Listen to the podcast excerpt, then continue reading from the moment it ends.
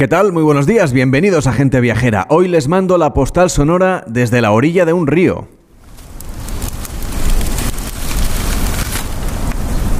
Estamos en el tramo medio del Ebro, en la Rioja Baja, en los dominios de la Reserva Natural de los Sotos de Alfaro. Las aguas en estos inicios del mes de marzo y en esta cota bajan tranquilas, lo que permite a las aves hurgar el limo en busca de alimento, convirtiendo a este paraje en un oasis de la biodiversidad. Frente a nosotros podemos ver una garza real moviéndose con su particular estilo y observando el entorno. En el cielo descubrimos un milano negro que otea el entorno en busca de una oportunidad. Y a media altura, un grupo de cigüeñas despliegan sus enormes alas para descender planeando sobre el cauce del Ebro. De fondo, el verde de los sotos. Desde aquí vemos Soto Morales y claro, el soto de Alfaro. En este ecosistema habitan también especies invasoras que no son propias del lugar y que llegaron a esta zona de España por motivos diversos, a menudo por el deficiente conocimiento de la biología y otras veces por la codicia, que explica muchas veces muy a menudo lo que cambia los paisajes, casi siempre para mal, aunque aquí ocurre lo contrario ya, están recuperando especies de manera además muy eficaz y las están reintroduciendo en estos hábitats. Lo que ocurre con los animales no autóctonos es que se comen el alimento de los lugareños y acaban con ellos. A veces atacan a sus crías o a sus huevos, pero en este caso el mayor riesgo son las enfermedades. El cangrejo rojo americano, sin ir más lejos, llegó hasta aquí desde el sur de México como una delicia para las cocinas. Pero en realidad es un animal resistente a la sequía y que se adapta muy bien al medio, lo que le hace más fuerte que el resto de especies y además porta un hongo que enferma a los cangrejos naturales de nuestro país. Lo mismo ocurre con el siluro, un pez de agua dulce de enormes dimensiones que también llegó hasta aquí para que la pesca deportiva fuese más exitosa. Su envergadura lo convierte en un devorador de alimentos para el resto de peces que ven como los bigotes del siluro se llevan por delante su sustento. Desde los sotos de Alfaro en La Rioja, en esta orilla del río Ebro y observando la naturaleza, les escribo hoy la postal sonora de gente viajera.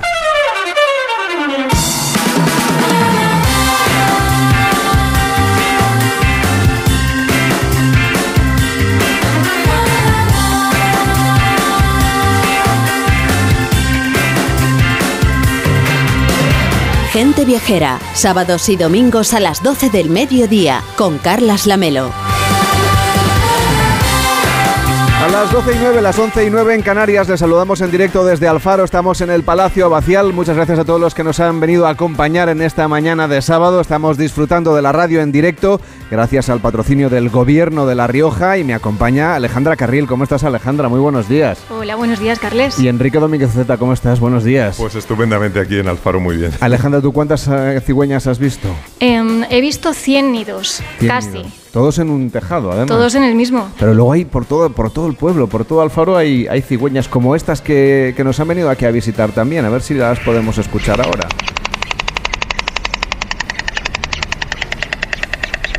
No sabemos qué nos quieren decir. Mm, yo ayer estuve muy cerquita de ellas. Subimos al campanario de la Colegiata de San Miguel. Mm. Y desde ahí imponen, ¿eh? Bueno, nos acompañan las, cigüeñas que van a estar hoy con nosotros, que son algunas de las protagonistas, que son vecinas también del municipio, que sabemos que también son un gran atractivo turístico porque estamos en la cercanía del Valle del Ebro y las características arquitectónicas del edificio de la Colegiata de San Miguel, de la que nos hablaba ahora Alejandra, en la localidad de Alfaro, que está aquí frente a nosotros, tiene más de 2.000 metros cuadrados de tejado, pues eso ha propiciado que año tras año vaya en aumento la colonia de esa cigüeña común que reside además hasta alcanzar, como nos decía Alejandra, pues más de 100 nidos. Sí, es un espectáculo único en el mundo por la gran cantidad de nidos visibles que durante los meses de abril y de mayo alcanzan su cenit. Y es que gracias a la tolerancia de los alfareños, las cigüeñas nunca han optado por trasladarse los nidos y han convertido la colegiata en un lugar incomparable para visitar en época de cría. Pues además de Reserva Natural de los Sotos de Ebro, la verdad es que debemos destacar el labor que, la labor que hacen aquí los conservadores como Mara Chegoyen, que está con nosotros, que es responsable de este centro de interpretación de la Reserva Natural de los Sotos del Ebro y de las cigüeñas de Alfaro. ¿Cómo está? Muy buenos días. Hola, buenos días. Están a gusto aquí las cigüeñas, ¿eh? Gracias, Carles. Sí, muy a gusto. Eh, el pueblo alfareño las trata con cariño. Digamos que son unas pobladoras más del municipio y año tras año para nosotros es también un deleite. Sé, que cuesta contarlas, no saben exactamente cuántas hay, si saben cuántos nidos hay en esta zona, ¿no? Sí, solamente en San Miguel puede llegar a haber 600 o 700, va a depender de los años. ¿Y cómo es esta reserva natural que hablábamos también, que mencionábamos de los sotos? Sí, la Reserva Natural de los Sotos del Ebro, en definitiva, el hecho de que haya tanta cigüeña en Alfaro es debido a los sotos. Es una reserva natural, un ecosistema variado, muy rico en especies, flora y fauna, altamente recomendable. Y las cigüeñas, de algún modo, por ello prefieren estar allí, obtienen fácilmente todo lo que necesitan, alimento en abundancia, materiales para construir sus nidos y agua también. Las cigüeñas vienen aquí y están aquí casi todo el año, pero hay un periodo que son viajeras y se van de vacaciones. ¿A dónde van? Sí, efectivamente, aquí la colonia sigue emigrando, marchan a África.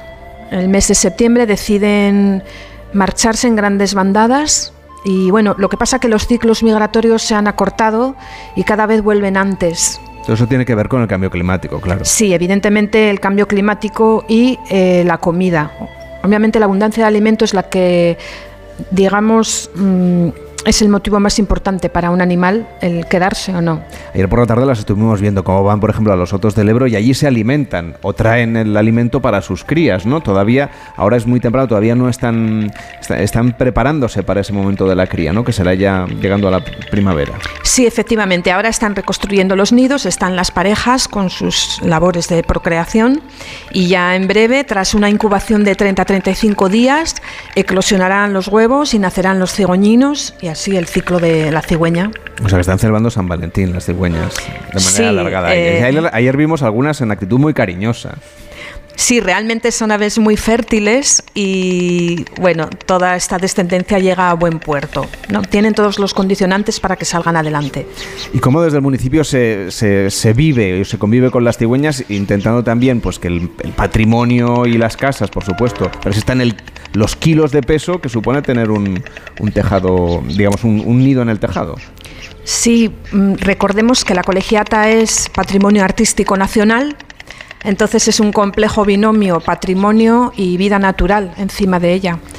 Por lo tanto, interviene un protocolo de actuación para limpieza periódica de nidos y conservación de la especie a su vez. Ambas cosas son importantes. Aquí en Alfaro no solamente disfrutan de las cigüeñas, también los alfareños y las alfareñas tienen eh, un calendario de fiestas que la verdad no cesa. Tienen las fiestas de San Roque en agosto, las hogueras de San Antón, el Día de la Cigüeña, que fue más o menos hace un mes, la Semana Santa, y una de las más mediáticas de cuantas fiestas se celebran aquí, que es la quema de Judas, que llegará el domingo de Pascua. Nos acompaña Raquel Pedraja, que es diputada nacional y concejal de Juventud, Deportes y Festejos aquí en Alfaro. ¿Cómo está? Muy buenos días. Buenos días, Carles. Les gusta la fiesta aquí en Alfaro, ¿eh? Sí, desde luego. Bueno, en primer lugar, eh, agradeceros a todo el equipo de gente viajera que nos acompañéis hoy aquí en el Palacio Abacial para poder promocionar La Rioja y también para poder promocionar Alfaro. ¿no? Para nosotros es algo muy importante. Y desde luego, bueno, aquí en Alfaro nos gusta, nos gusta la fiesta y sobre todo nos gusta acoger a todo el que viene para que disfrute de, todo lo que tenemos. Hablaba yo de la quema de Judas. Ahí los vecinos confeccionan unos peleles que muestran con inoría pues, a los protagonistas de la actualidad. Traidores. Traidores no, no les sobran porque hay más de 100. Los exponen el sábado durante la Semana Santa, se queman el domingo de resurrección y luego viene la televisión, que les gusta cada vez más venir a grabar cómo son a los que representan, por ejemplo, a los políticos. Este año además habrá campaña electoral para aquellas alturas. ¿Cree usted que habrá más Judas que otros años que sean políticos? Pues ojalá, no, ojalá que, que haya muchísimos Judas porque al final es una fiesta de interés turístico regional que hace que la ciudad se llene, que hace además que muchísimos vecinos voluntariamente participen en la elaboración de estos Judas y que desde luego supone un gran impulso para toda la hostelería y también para todos los hoteles de Alfaro este tipo de fiesta. Me, han dicho que está lleno de gente durante esos días, ¿no? Así es, la ciudad se llena, la, gente disfruta. Es cierto que desde el año pasado se instalan desde el sábado y eso implica pues, que todavía venga mucho más turismo y sobre todo un turismo que pasa más de una noche en la localidad, ¿no? que eso es lo importante. Y luego los queman. Me han contado que los políticos catalanes en los últimos años cotizaban al alza, que había un montón. Así es, así es. Bueno, sí, es verdad que, han venido además numerosas televisiones nacionales a verlo porque, bueno, se instalaban numerosos judas que tenían que ver con, con políticos catalanes. Bueno, y, a veces pues la ironía es un poco difícil de, pillar, por decirlo así. Y bueno, le falta, le falta sentido del humor, sin duda. Se, generaba alguna polémica que iba un poquito más allá. Decía yo que hace unos días se celebró el Día de la Cigüeña. Hablábamos de, de cómo viven aquí en Alfaro, como son vecinos, vecinas ¿no? de, todos los eh, alfareños y alfareñas. Y ustedes en ese día de la cigüeña se bendice un rosco gigante que luego se lo comen. Y además le atribuyen propiedades curativas. A ver, cuéntanos esta historia. Bueno, aquí en Alfaro se, se celebra el Día de San Blas, ¿no? Es tradicional, ya que tenemos aquí la, mayor colonia de cigüeña blanca sobre un mismo tejado de toda Europa, ¿no? Y es cierto que se realiza un, rosco gigante en la Plaza de España, que se bendice y que, bueno, y que todos los alfareños salen ahí a esa plaza a poder, a poder disfrutarlo y ya es una gran tradición. Pero me han dicho que si uno se lo come, luego tiene la garganta saludable todo el año. Yo confío en que sí, yo, confío en que todos los ciudadanos estén, estén sanos todo el año gracias a esa bendición y, bueno, sobre todo que lo disfruten. Eso los locutores vendremos aquí en procesión. Estáis invitadísimos. Bueno, a ustedes hay que decirlo, también les gusta el fuego, porque además de la quema del Judas, pues aquí también arden las hogueras de San Antón. ¿Cómo es esa fiesta? Bueno, todos los años en San Antón se realiza una gran hoguera en San Francisco y además todos los alfareños realizan hogueras en diferentes zonas de, de la localidad y bueno, lo tradicional aquí en esta zona de la ribera pues siempre es comer y, realizamos pues eh, esas parrilladas de, panceta, de chuletillas al sarmiento y bueno, y se disfruta yo creo que en cuadrillas, que es lo que más nos gusta, ¿no? El poder disfrutar en cuadrillas. Y luego chupinazos en las fiestas de primavera, también en las fiestas de San Roque el 14 de agosto. Cuéntanos, ¿qué se va a encontrar la gente viajera que se acerque aquí en cualquiera de estas dos celebraciones, tanto las fiestas de primavera como las fiestas patronales de San Roque? Bueno, en primer lugar yo creo que se va a encontrar gente empática, que acoge, que les va a recibir con los brazos abiertos y desde luego, bueno, se va a encontrar unas fiestas eh, increíbles. 14 eh, de agosto pasado pues había unas 6.000 personas en la Plaza de España votando, esperando comenzar otra vez eh, a vivir, ¿no? porque era el primer chupinazo que, se vivía sin pandemia y bueno, la verdad que se va a encontrar carrozas, se va a encontrar ese chupinazo, se va a encontrar actividades infantiles, se va a encontrar numerosas actividades que desde luego creo que, van a poder disfrutar y que van a, van a poder vivir como si fuesen unos alfareños más. Mar, ¿cómo llevan las cigüeñas tanta fiesta? Pues de algún modo están muy acostumbradas y habituadas a ello como comentaba un amigo, ¿verdad?, con relación a las campanas, que ya ni se inmutan. Bueno, pues eh, cuando suenan estos cohetes o estas orquestas de fiestas que están debajo de la colegiata, ellas participan también, están de espectadoras. Hablábamos de la quema de los Judas, que será el domingo de Pascua. Dien que aquí también es típico comer tortilla rellena de chorizo. Menuda delicia, ¿no? Así es. Bueno, el día de, Pascua es tradicional espantar al Judas, ¿no? Y con ello pues también disfrutamos de, la tortilla de patata con chorizo en, la Plaza de España. Y bueno, a la que quiero invitar a, todo el equipo de gente viajera, pero también a todos los oyentes que nos estén escuchando. Esta mañana la hemos probado la tortilla. En el, en el desayuno no hay que esperar tanto, pero realmente estaba exquisita.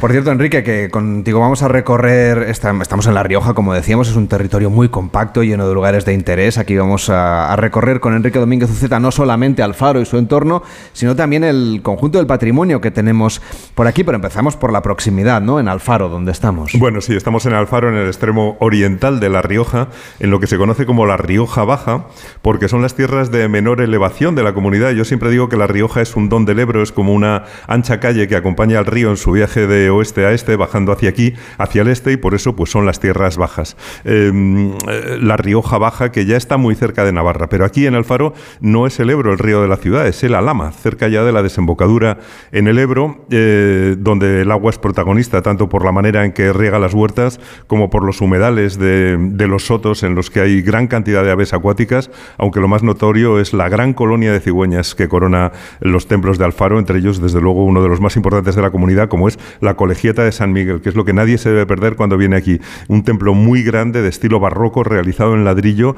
Mm, eh, es una joya arquitectónica, pero tiene muchas medallas que colgarse, como la de ser el santuario más grande de La Rioja y la única colegiata de España realizada por completo en ladrillo, además de ser monumento nacional. Y la verdad es que es impresionante. La empezaron a principios del siglo XVII, pero mm, bueno, la fachada es imponente, simétrica, con dos altas torres de 50 metros enmarcando una fachada de 45 25 metros de anchura, con tres arcos que dan acceso a las tres naves y el interior también es muy rico, con 12 capillas. La verdad es que parece una catedral, eh, tiene un coro estupendo de figuras talladas de nogal, tiene una fantástica verja, un gran retablo mayor con, bueno, con un baldaquino, con una escultura de Gregorio Fernández. La verdad es que es una visita imprescindible y sumamente, sumamente agradable. Hay otras iglesias en Alfaro, como San Francisco o la Concepción, pero mm, la prosperidad de los siglos XVII y XVIII dejó palacios de familias poderosas, los Hurtado de Mendoza, González de Santa Cruz, Frías de Salazar, Echagüe, Araciel, el Palacio de Sáenz Heredia, el Remírez y la Casa Consistorial en la Plaza de España, que es el centro donde está también la colegiata, es desde luego donde uno, eh, no sé si decir que no se lo puede perder o donde se puede perder tranquilamente. Exactamente, frente al lugar en el que estamos, por cierto, estamos en el Palacio Abacial haciendo gente viajera en directo. Cuéntanos algo de la historia de este edificio donde estamos hoy. Bueno, pues es un edificio poderoso, sólido, eh, ahora es el ayuntamiento, pero era el Palacio del Abad de la Colegiata, que se hizo a mediados del siglo XVIII, eh, no sé si antes me he equivocado con el siglo, yo creo que le he quitado un siglo, pero sí, se hizo a mediados del siglo XVIII, porque dicen que no tenían sitio en el anterior para acumular los diezmos de vino que se pagaban a la colegiata.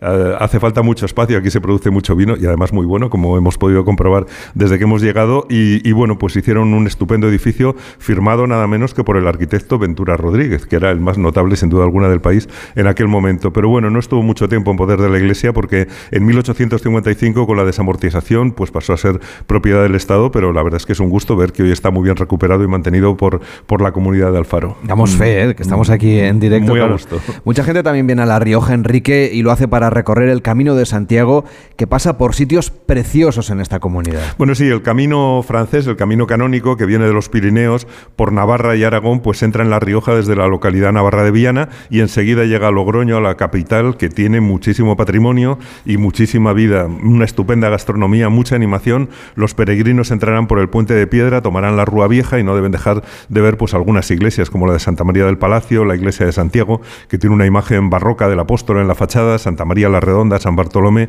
Bueno, hay muchísimo que ver, pero en realidad hay otro camino de Santiago, que es el camino del Ebro, que enlaza Tarragona y Astorga y que pasa por aquí, por Alfaro y Calahorra, para unirse al camino francés en Logroño. Así que hay mucho que ver antes de alcanzar la siguiente etapa del camino, que ya sería Navarrete, pasando por las ruinas del Hospital de San Juan de Acre del siglo XII, un antiguo hospital de peregrinos en una población que, bueno, mantiene el aspecto de, la antigua ciudad amurallada. Y el camino sigue hasta Nájera, que también es otra ciudad impresionante, con el monasterio de Santa María la Real, donde están los sepulcros de los monarcas del reino de Pamplona Nájera, junto a uno de los claustros, yo creo que más bonitos de España. La verdad es que ese claustro de, de Santa María la Real es verdaderamente impresionante, es muy, muy emocionante. La siguiente etapa realmente es ya una desviación para visitar los monasterios de Suso y de Yuso, que son dos maravillas, y después solo queda ya el tramo final en el que se incluye Santo Domingo de la Calzada, que surgió gracias al camino precisamente, y que lleva el nombre de ese Santo Domingo, que fue un religioso que se dedicó a cuidar y mejorar el camino, era casi un ingeniero de caminos,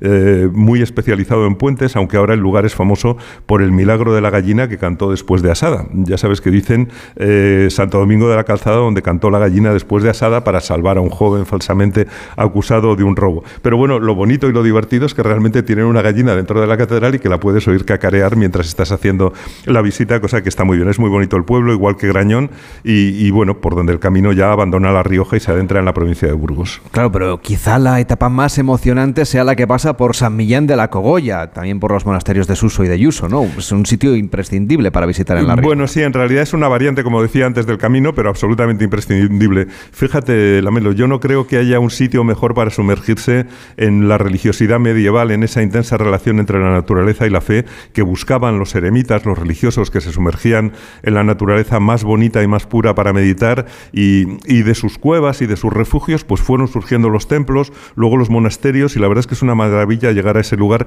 que parece detenido en el tiempo, una especie de paraíso de armonía medieval, un valle secreto casi con sus prados, sus bosques, sus viñedos y sus edificios religiosos formando parte de ese paisaje fértil y agrícola, un lugar apartado del mundanal ruido al que no le falta de nada. Es la Rioja Alta, está cerca de Nájera y es un lugar que ha sido declarado Patrimonio de la Humanidad, pero que atrajo a personajes religiosos como San Millán, que se fueron a vivir en la montaña en el siglo VI, a vivir en las cuevas allí. Luego surgió un templo muy primitivo, una comunidad religiosa y cultural y los monasterios que se pueden visitar hoy, donde nacieron para la historia la lengua castellana y el euskera. Los dos monasterios de Suso y de Yuso son dos maravillas cargadas de arte, de historia, de emoción, y son muy diferentes. Hay que visitar los dos, pero además no están nada masificados. La verdad es que cuando llegas a visitarlos no hay nunca grandes grupos. Siempre tienes la sensación de que estableces una relación directa con el monumento y el cariño con el que te lo enseñan. La verdad es que son visitas muy, muy emocionantes. Yo creo que primero hay que subir a Suso, a la cueva donde se enterró a San Millán. Allí fue donde surgió el templo y el monasterio visigótico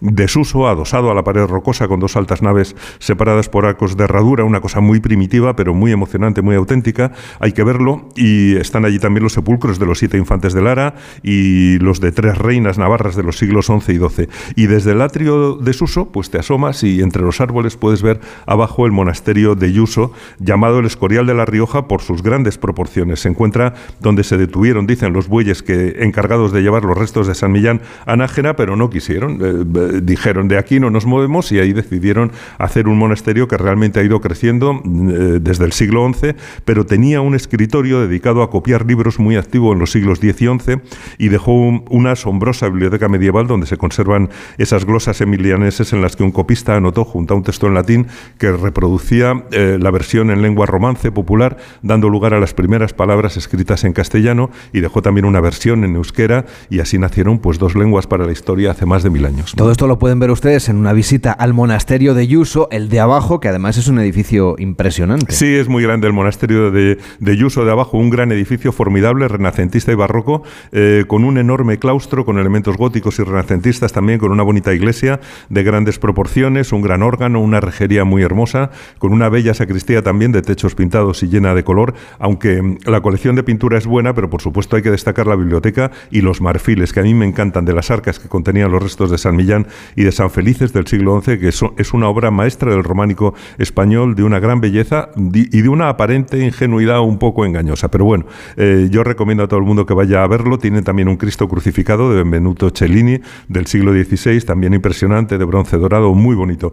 Pero, pero bueno, yo creo que todo esto de lo que estamos hablando es solamente uno más de los atractivos de La Rioja, que yo creo que es una tierra ideal para viajar por tu cuenta, para detenerte donde te apetezca, enlazando lugares preciosos, rincones llenos de patrimonio, de una comunidad que es ideal, pues para eso, para mezclar patrimonio, naturaleza y buena gastronomía. Gastronomía de La Rioja, que es otro de los grandes atractivos turísticos de la comunidad, conocida mundialmente por su tradición vinícola, también esconde elaboraciones, alimentos típicos de esta zona, que además hoy queremos conocer a través de uno de los restaurantes más destacados.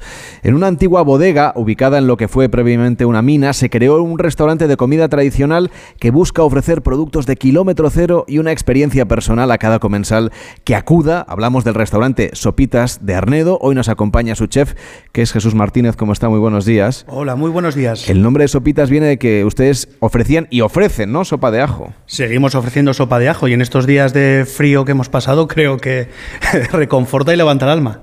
¿Y cómo es el, cuál es el secreto de esa sopa de ajo?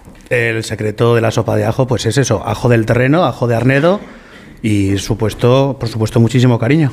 Pero no solamente hay cocina tradicional, también tienen ustedes algunos platos así de vanguardia, ¿no? Sí, por supuesto. A ver, nosotros no tenemos que dejar de lado bajo ningún concepto el producto nuestro del kilómetro cero, de que nos ofrecen nuestras huertas, el ganado que ofrecen los montes de alrededor, pero sí, por supuesto, le tenemos que dar un twist, le tenemos que dar un giro a toda la gastronomía esta nuestra. Y dentro de esa gastronomía, Jesús, hemos visto eh, que la huerta tiene una importancia grande. Ayer probamos las alcachofas fritas, las alcachofas con almejas. Eh, ¿Qué importancia le dan al producto local, a este producto de, kilómetro cero que nos contaba? Es fundamental. Sin este producto de kilómetro cero, sin este producto de temporada, eh, nosotros no tenemos nada que hacer, quiero decir. más que no solo el producto también, a ver, eh, el vino con el que regamos, todo, todo tiene que girar en torno, lo primero, al Arnedo, a la Rioja Baja, por supuesto. Hay que darle, hay que mantener, creo que hay que mantener todo este producto mm, tradicional nuestro, por ejemplo, el patorrillo, que es una cosa que el que viene de fuera le sorprende mucho. Es un guiso de, de patitas, con, de cordero chamarito, con sus callos, con sus gordillas eh, no es habitual. Alguien que lo prueba por primera vez le sorprende, pero es un, cosas que hacían nuestras abuelas y que creo que seguimos teniendo que mantener. Y que hay que reforzar, ¿no? Ponerlas en la carta para que la gente las conozca. Por supuesto, y para que las conozca y para seguir para seguir avanzando, avanzando en ello, dándole una vuelta a ese patorrillo, pues hacemos un risotto con ello y tal, pero siempre hay que mantener una base del producto de kilómetro cero, el producto de temporada. Bueno, aquí la verdad es que está todo bueno, pero sobre todo yo creo que las verduras son, son la verdadera joya ¿no? de, de la corona, aparte del cordero. Aparte del cordero, sí, tenemos, yo particularmente tengo, tengo la gran suerte de disponer de una pequeña huerta, cosa que aquí en La Rioja Baja es, es bastante habitual, que si no es el abuelo, es el tío, el primo. Todos tenemos una huertita y es un espectáculo el poder bajar, cogerte la borraja, el cardo, ahora las últimas alcachofas, es un espectáculo. Y es obvio que sin, que sin esto no, no podríamos tener este producto tan eso es el reloj, el reloj. No me entiendes. No, el reloj, el reloj. Se nos ha saltado en directo. Habrá que ponerlo en silencio. Oiga, eh, eh, lleva usted más de una década en este restaurante Sopitas. ¿Cómo ha evolucionado la carta en este tiempo? Como chef. Eh, lo de la evolución es un poquito complicada. Nosotros, Arredo es una ciudad, no es muy grande, es una ciudad de, de 15.000 habitantes y el, el, tipo de cliente que tenemos en gran parte es un cliente fijo del pueblo, tipo empresarios del calzado, tipo de, de bodegueros y demás es complicado lo de la evolución. Siempre intentamos sorprender a nuestros clientes con alguna cosa y tal. No siempre acertamos, es cierto también, ¿eh? que, que, hay veces que hay veces no me diga que es complicado darle gusto a todo el mundo, pero sí que es cierto que el mantenemos... que no acierta es el cliente eligiendo la carta, entonces será. No, Digo ver, yo.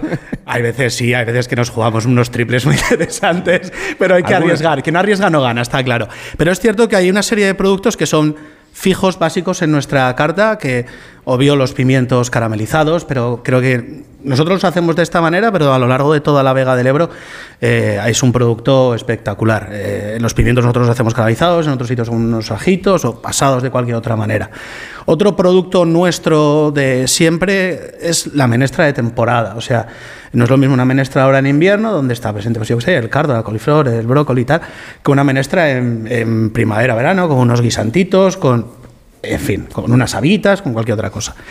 De, producto así de plato fuerte siempre fue nuestro nuestros, nuestro buque insignia el cabrito asado, no el cordero, ¿eh? el cabrito asado, es distinto, hay que puntualizar. El cabrito es de la zona, también de los montes de Préjano, Arnedillo, Muro de Aguas, hasta la zona de Cornago, es una zona de, de un, que se genera o se cría un ganado muy natural, una alimentación maravillosa y que, y que está ahí, que lo tenemos ahí a pocos, a pocos kilómetros de nuestra, de nuestra casa. Y para rematar con, con un postrecito de una torrija que menos y más ahora que se acerca la Semana Hombre, Santa. Estamos ya en época, pero esas chuletillas al sarmiento son estupendas. Esas no chuletillas al sarmiento olvidar. hay que comerlas con la mano. Además, ¿no? O entre no? pan y pan, simplemente. Ah, entre pan y pan. pues mira, esa me la apunto para la próxima. sí, sí que es cierto que la, eh, la tradición de, las huertas, de, ir a la vendimia y tal, en el que simplemente, como hemos dicho antes, un choricito, una panceta en la brasa, esa misma chuletilla, cuando se puede, cuando se puede, es un, es un manjar maravilloso y bien regado con el, con el vinito que tenemos nosotros, pues ya es excepcional. Por cierto, Omar, hablamos de un poquito más de la naturaleza, de la biodiversidad. ¿Cómo va ese programa de, de reincorporar o de cuidar esas especies autóctonas para que luchen contra esas especies invasoras y para conseguir que se restablezca el ecosistema que tenemos por aquí en este entorno?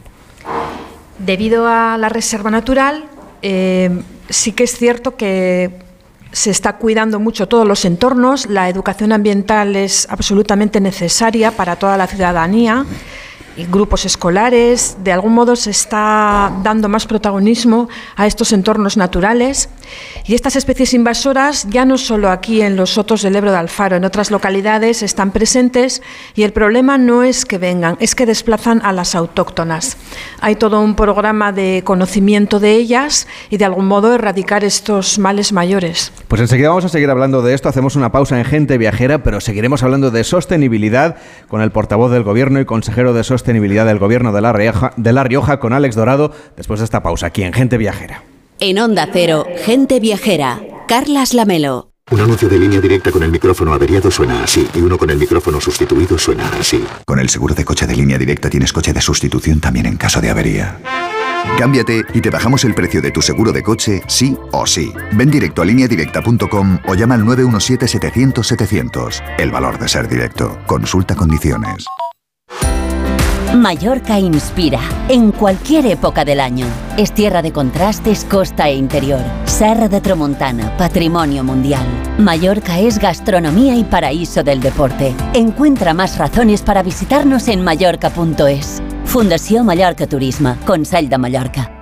Comer frente al ordenador, los aquí remamos todos juntos, las reuniones interminables. Respira, come frente al mar, rema en aguas cristalinas, disfruta paisajes interminables. No esperes al verano para volver a respirar. Hay un lugar a menos de una hora de ti que te espera todo el año. Vive las Islas Baleares. Las mejores ficciones ahora se escuchan. ¿Qué pasó en Marte? ¿Por qué hicimos lo que hicimos? Retornados. Y lo más importante, ¿para qué volvimos? Han subido las persianas y hay un policía que está asomado mirando. Malas decisiones. Dios, me cago viva. Mira, me voy a quitar el chip, ¿vale? Nosotros 2036. No quiero seguir compartiendo sueños contigo. Solo en Sonora. Soy un enfermo de ELA y seguro que me imaginas en una silla, pero mi mayor soporte no es ese, sino la silla en la que se sientan mis acompañantes. Tú también puedes sentarte y sentirte cerca haciéndote socio en ffluzon.org con la colaboración del Ministerio de Derechos Sociales y Agenda 2030. En Onda Cero, Gente Viajera, Carlas Lamelo.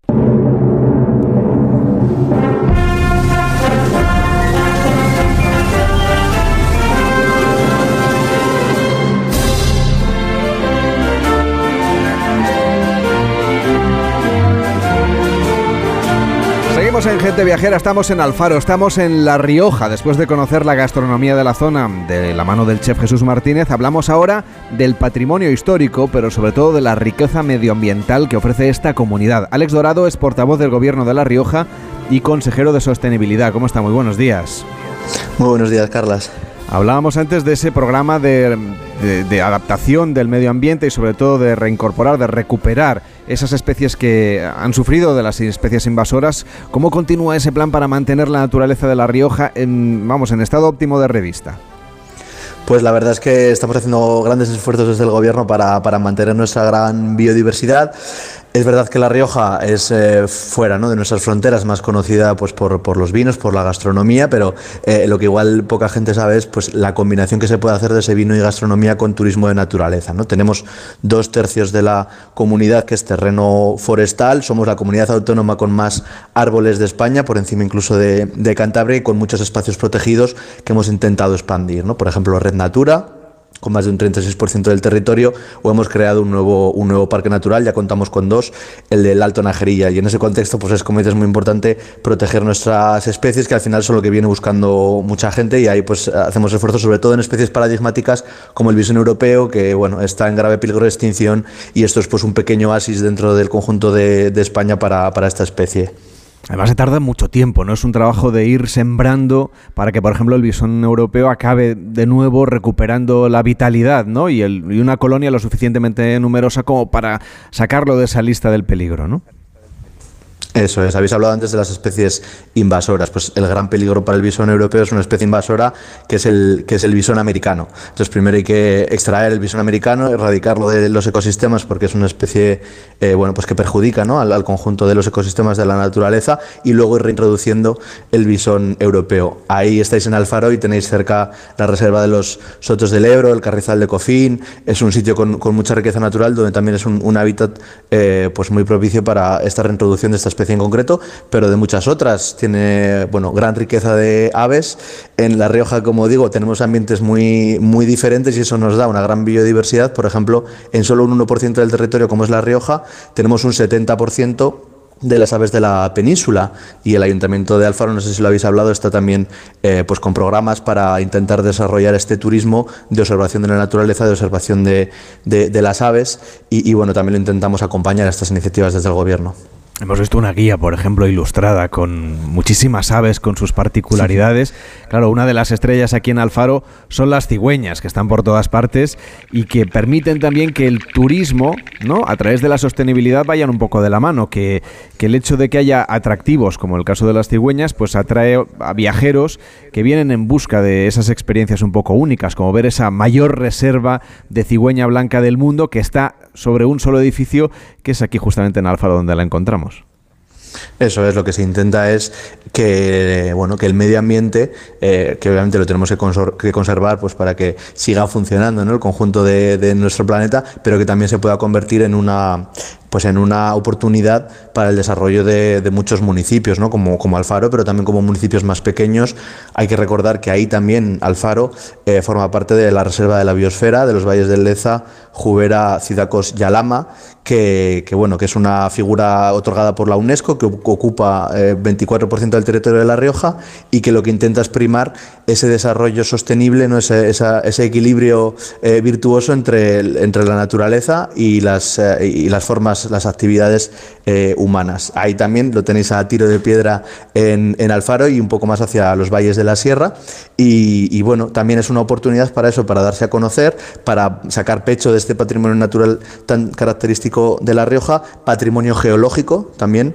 Eh, los sotos y riberas del Ebro eh, también son acción ¿no? del, río Ebro a su paso por, por, Alfaro, por ese lugar, y también tienen su importancia geológica. ¿no? Y así en la sierra también contamos con un buen número, 65 lugares de interés geológico a nivel nacional, porque La Rioja es valle, pero también es sierra, y, bueno, creemos que hay que potenciarlo y, y convertirlo en un recurso para, como decías, para el turismo en estos municipios.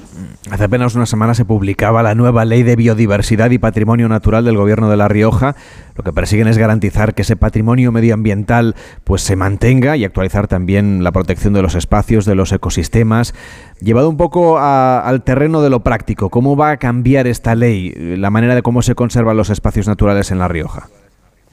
Pues lo que hace esta ley, que consideramos que es pionera en España la, más avanzada es dar nuevas herramientas para, para proteger los ecosistemas y las especies.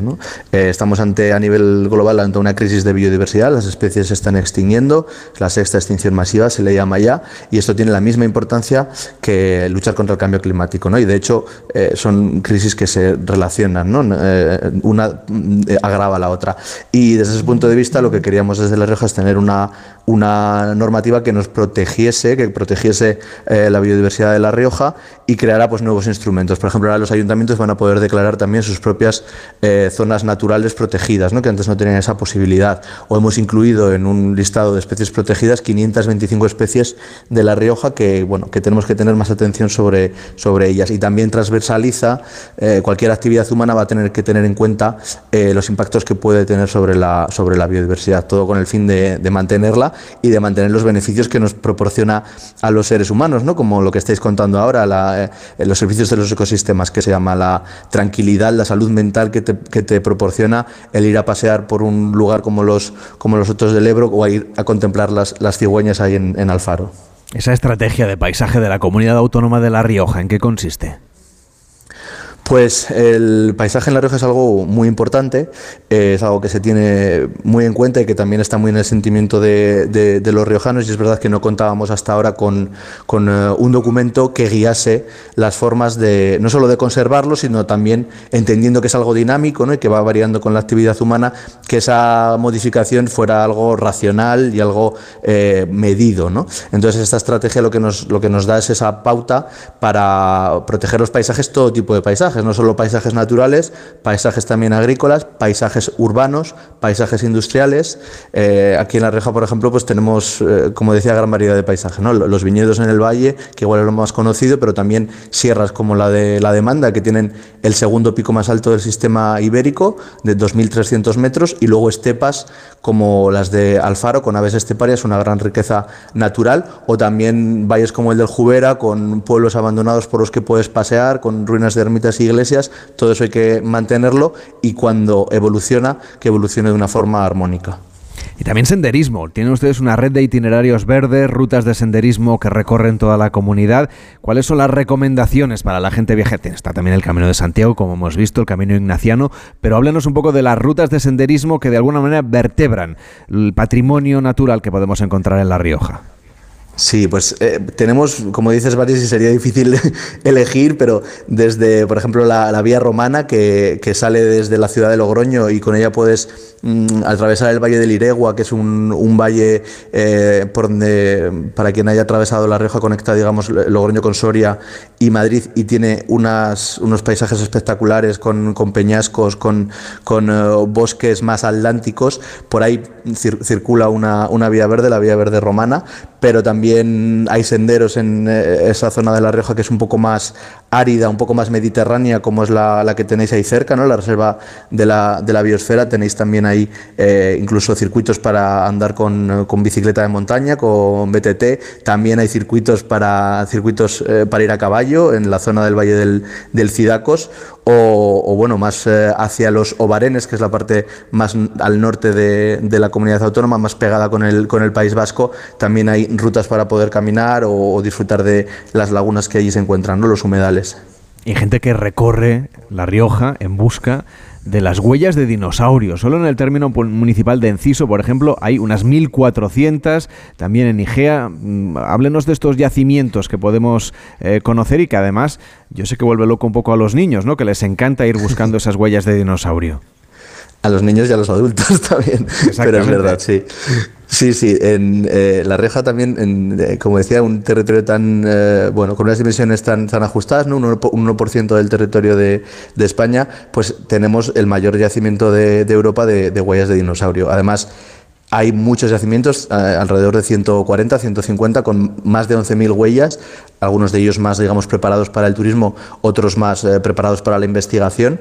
Eh, y hay en localidades como Enciso, como Cornago, como Igea, donde también, pues bueno, hay yacimientos de importancia internacional, ¿no? Entonces, animo a todas las personas a que se acerquen porque eso también nos habla de, bueno, de entender la historia de, de nuestro planeta, ¿no? De cómo ves ahí las huellas de dinosaurios del Cretácico de hace, de hace 300 millones de años en, un lugar que en la época eran deltas y que hoy pues se encuentran enclavadas en, en, una zona que es reserva de la biosfera y también habla de la riqueza geológica como decía, como decía al principio eh, también cerquita hay un yacimiento de piritas que también suele gustar mucho a, a, a los niños ¿no? en, en, Navajún que son piritas que te puedes encontrar en cualquier museo de ciencias naturales del mundo porque son las más perfectas del mundo y también están abiertas al coleccionismo y también la mina se puede, se puede visitar.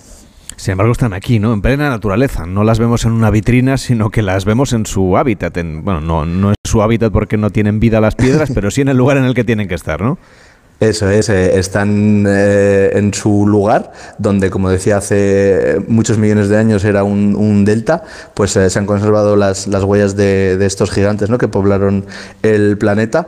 Y, bueno, también al lado hay pues, réplicas de, de los dinosaurios y que para un público más, más infantil, ¿no? que puedan entender mejor cómo, cómo, eran esos seres. También hay un parque en Enciso de paleoaventura para, para el verano, para combinar el turismo pues más eh, de naturaleza, como dices, de las huellas o de esa zona que es reserva de la biosfera, con también eh, actividades más para, la, para los niños, como pueden ser las piscinas, los, los, toboganes. Es una zona que la verdad recomiendo ir por su riqueza natural, pero también por, por, por sus pueblos, que son pueblos muy bonitos, muy, muy recogidos y que bueno, tienen que ser también descubiertos. Alex Dorado, que es el portavoz del Gobierno de La Rioja y consejero de Sostenibilidad, gracias por estar hoy en Gente Viajera y que vaya muy bien. Hasta la próxima. Muy buenos días. Muchas gracias a vosotros por hablar de medio ambiente en La Rioja. Hacemos una pausa en Gente Viajera y seguimos caminando por La Rioja. En Onda Cero, Gente Viajera, Carlas Lamelo. Mallorca inspira en cualquier época del año. Es tierra de contrastes, costa e interior. Serra de Tramuntana, patrimonio mundial.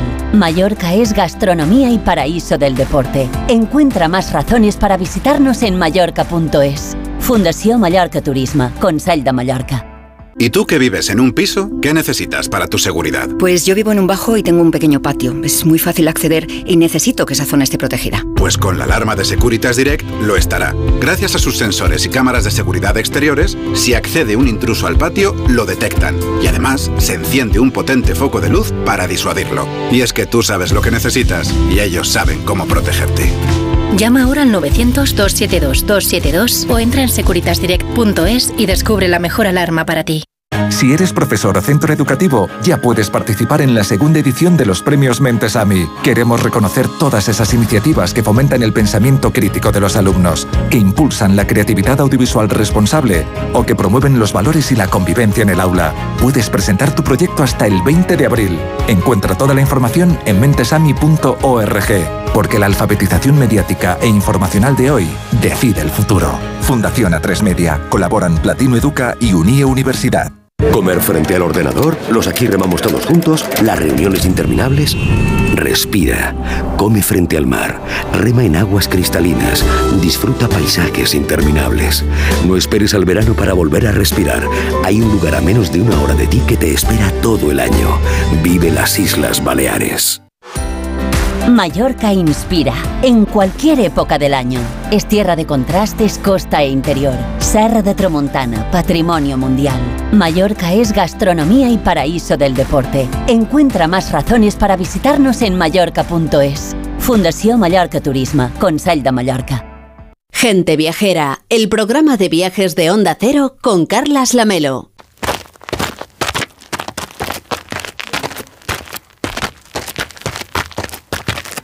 Estamos caminando por el paisaje de La Rioja, que está formado por extensas llanuras llenas de viñedos, de campos de cereal, los montes de la cordillera ibérica con alturas que alcanzan hasta los 2.000 metros y varios ríos que configuran una variedad de valles donde descubrir bellos paisajes y pintorescos pueblos. Un destino que abarca un compendio de rincones aptos para todo tipo de actividades deportivas. Hay también diferentes niveles de esfuerzo. Uno puede elegir las rutas de senderismo, del trail running, del cicloturismo, una actividad deportiva que requiere también de una preparación básica y sobre todo, déjenme que se lo diga, de un calzado adecuado, como los que fabrican aquí en La Rioja, por ejemplo, en la empresa Callahan, una actividad industrial familiar que desarrolla, produce y comercializa sus propios zapatos desde hace 54 años y además lo hacen desde Arnedo, a 20 escasos minutos de Alfaro, donde hoy nos encontramos. Basilio García, director general de Zapatos Callahan, ¿cómo está? Muy buenos días. Buenos días, Carlas. Y un gran viajero, ¿no? Acaba de llegar usted de, de Nueva York. Sí, sí, sí. Eh, los zapatos tenemos que moverlos por todo el mundo. Entonces, eh, nosotros que somos una empresa familiar de segunda generación, la comenzó, nuestro padre fue el fundador y el gran mentor que tenemos ahí eh, todos los días. Y la segunda generación, mis hermanos Julio, Iván, Isabel, pues estamos ahí constantemente trabajando por, por todo el por todo el mundo, vendiendo, viendo mercados, o sea, tiene una actividad frenética. ¿Y qué tal? ¿Qué tal está la ciudad? de Nueva York. Nueva York, increíble. A pesar de ser febrero y esta semana ha estado nevando, pues Nueva York es como renovarte la sangre cada vez que vas ahí. Es una ciudad muy atractiva, muy competitiva, muy dura también por, por, por otra parte, pero te pone las pilas, te pone también en tu sitio, porque a veces los, los pueblos tienden un poco a encumbrarte, ¿no? Pero cuando vas a Nueva York, dices, bueno, para triunfar aquí o poder tener una oportunidad en este mercado no es que haya que ser bueno, es que hay que ser casi el mejor. Pasear por Manhattan es poner a prueba los Callahan, ¿eh? Sí, sí. hay largas distancias. Efectivamente, o sea, un día en Manhattan, el día que menos se andan 15 kilómetros, ¿no? De, de, de, de caminar. Entonces, es una ciudad que tienes que ir muy bien preparado para, para poder sobrevivirla y también para poder disfrut, eh, disfrutarla y que no te mate el primer día y el día siguiente, entre el jet lag y todo el jaleo, estés eh, muerto. Bueno, ¿sabes cómo se agradecen llevar unos buenos zapatos cómodos eh, para poder caminar y disfrutar de las ciudades, del campo, para hacer, para cualquier viajero, unos buenos zapatos, unos buenos Callahan son unos compañeros de viaje estupendos. Claro, nosotros eh, siempre, hay una frase que decimos, escucha tus pies, ¿no? Los pies no mienten. No les, hacemos, no les hacemos mucho caso. Claro, a los están pies, ahí ¿eh? abajo, están muy lejos, eh, como que bueno. Eh, Los damos ahí por sentados. ¿no? Funciona, pero el pie, eh, lo mismo cuando te pruebas un zapato, la primera sensación ya te, te va diciendo si va o no va. Y luego al final del día, si puede ser un placer o puede ser una tortura. Luego cada uno elige la, la opción que quiera, ¿no? Quizá lo que la gente no sabe es que pese a que llevamos calzándonos pues desde prácticamente toda la historia, la tecnología juega un papel fundamental en el diseño de un buen zapato. Efectivamente, es un poco el ADN de Callahan ha sido esa eh, mezcla de tecnología con diseño, con, con manufactura muy, muy cuidada, ¿no? Porque de hecho el calzado debería de ser como una clasificación de artesanía del siglo XXI por la cantidad de labores manuales que, que lleva. No hay tecnología ahora en la época de la inteligencia artificial todavía para poder manipular la piel, que es eh, cada zapato cada par de zapatos tiene su identidad, propia, ¿no?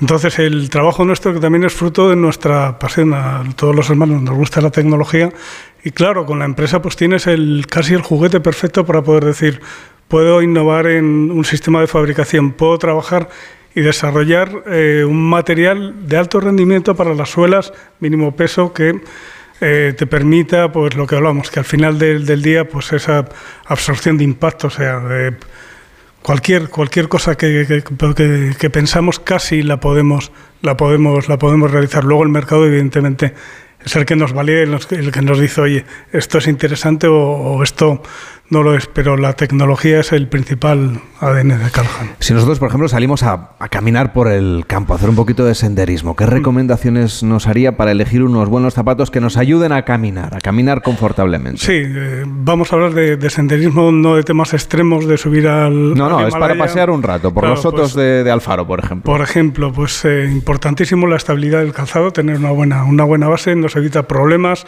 eh, incluso hasta un susto con los tobillos y cosas de ese tipo.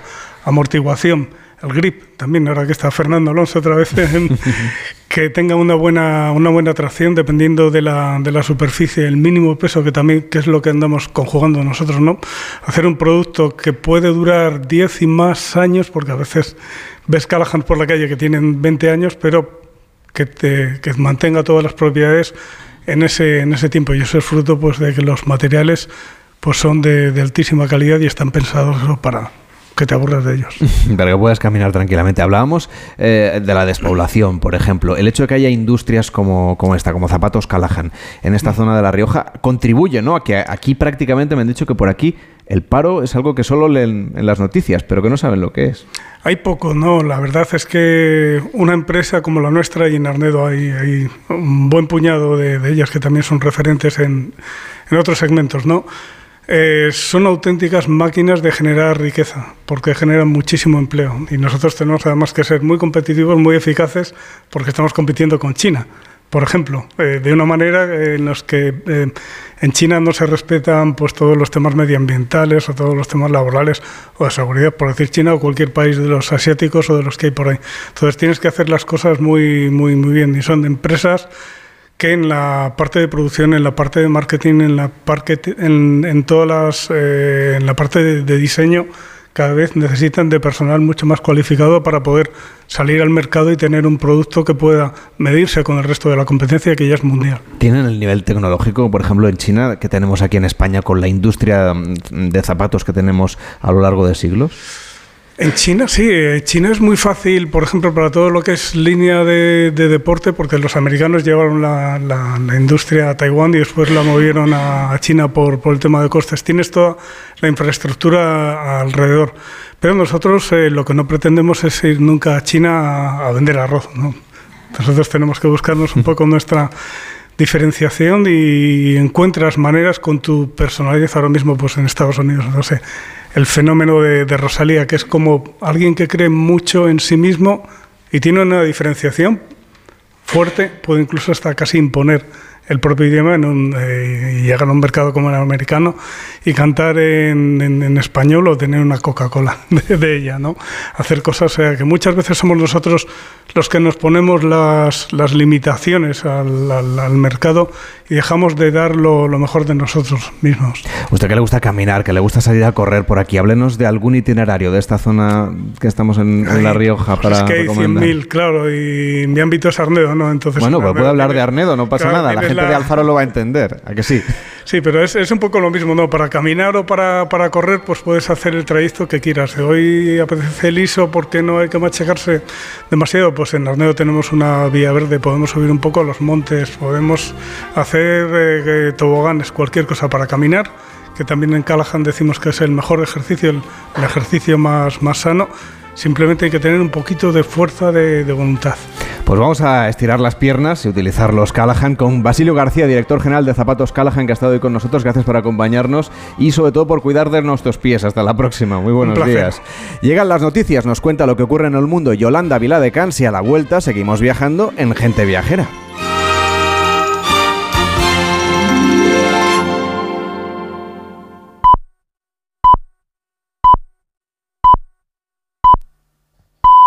La una mediodía en Canarias. Noticias en Onda Cero.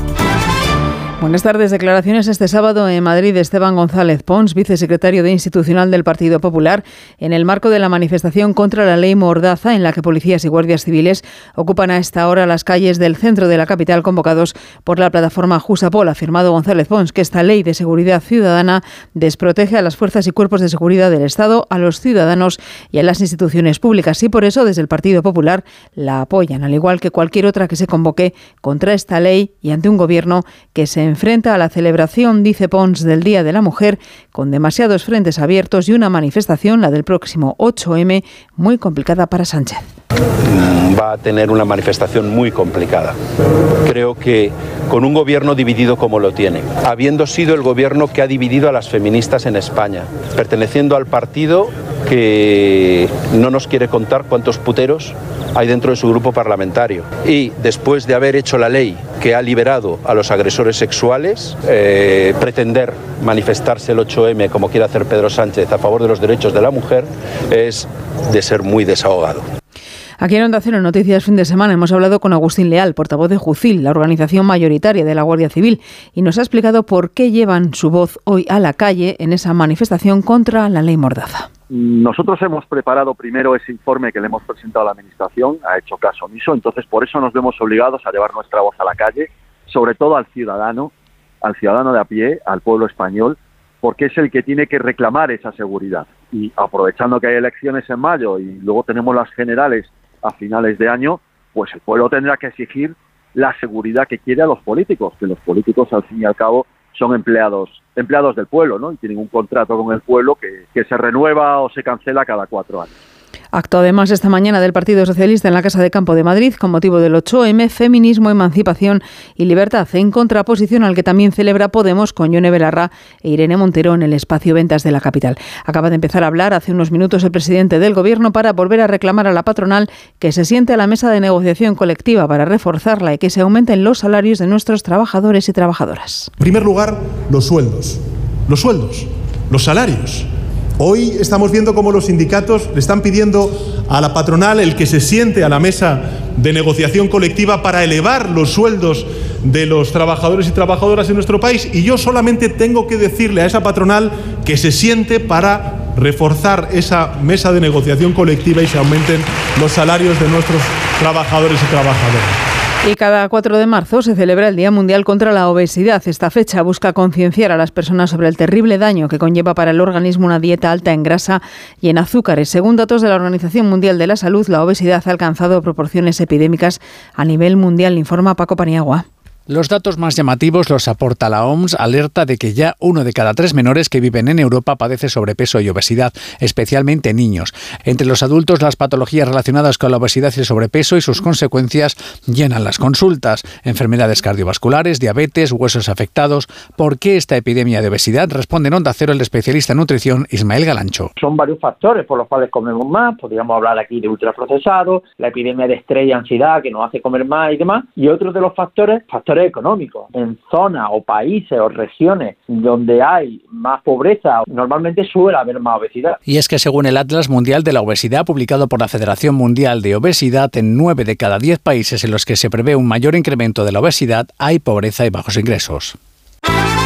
Deportes David Camps. Fernando Alonso está marcando el mejor tiempo en la tercera sesión de entrenamientos libres del Gran Premio de Bahrein, primera carrera del Mundial de Fórmula 1 con Carlos Sainz tercero a menos de medio segundo del piloto asturiano, segundo de momento es el británico Hamilton cuando restan 25 minutos para acabar la sesión. Además, vigésimo cuarta jornada de liga en primera división, el Barcelona recibe mañana al Valencia Alfredo Martínez.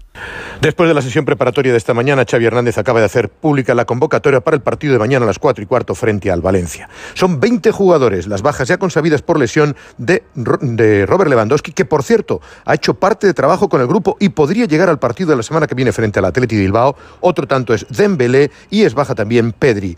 Por tarjetas no podrá estar Gaby, con lo cual le queda el equipo más diezmado. Xavi tampoco podrá estar en el banquillo al haber visto la quinta cartulina en ya en Almería. Entran los canteranos del filial Alarcón y Stanis Pedrola. Así las cosas, 20 futbolistas con lo justo el Barcelona para recibir al Valencia y mantener la diferencia o aumentarla contra el Real Madrid. Mañana el Real Madrid juega en Sevilla ante el Betis. El técnico del Madrid, Ancelotti, preguntado por la renovación del croata Luka Modric. No, no, no es un gran problema porque yo creo que Modric eh, hará lo que quiere que hacer. Eh, creo que están hablando con el club y eh, van a, a tomar irán a tomar la decisión más adecuada para esto. No creo que no es un problema ni para mí, ni para el club, ni para Luja la renovación. En 55 minutos, duelo por la permanencia Getafe-Girona, Almería-Villarreal a las 4 y cuarto, Mallorca-Elche a las 6 y media, cierran a las 9 Atlético de Madrid-Sevilla, jugado ayer Real Sociedad 0, Cádiz 0 y en la Liga Endesa de Baloncesto, cuatro partidos de la vigésimo primera jornada se juegan esta tarde, Manresa-Fuenlabrada, Unicaja-Girona, Breogán-Betis y Zaragoza-Barcelona. Y en 55 minutos a las 2, la una en Canarias, el repaso a la actualidad en una nueva edición de Noticias Fin de Semana con Juan Diego Guerrero, puntual siempre noticias en nuestra página web, ondacero.es. Continúa con Gente Viajera y Carlas Lamelo. Este sábado la liga se juega en Radio Estadio. Un duelo Champions de comienzo de temporada convertido ahora en un partido clave para objetivos dispares. Atlético de Madrid, Sevilla. Los rojiblancos para asaltar la tercera plaza y los sevillistas por alejarse del descenso. Completan la jornada los enfrentamientos Mallorca-Elche, Almería-Villarreal, Getafe-Girona y las paradas habituales en los estadios de Segunda División. Además, Liga ACB y desde Bahrein la primera parrilla de la temporada de Fórmula 1. Este sábado desde las 3 y media de la tarde vive todo el deporte en Radio Estadio con Edu García. Te mereces esta radio. Onda Cero, tu radio.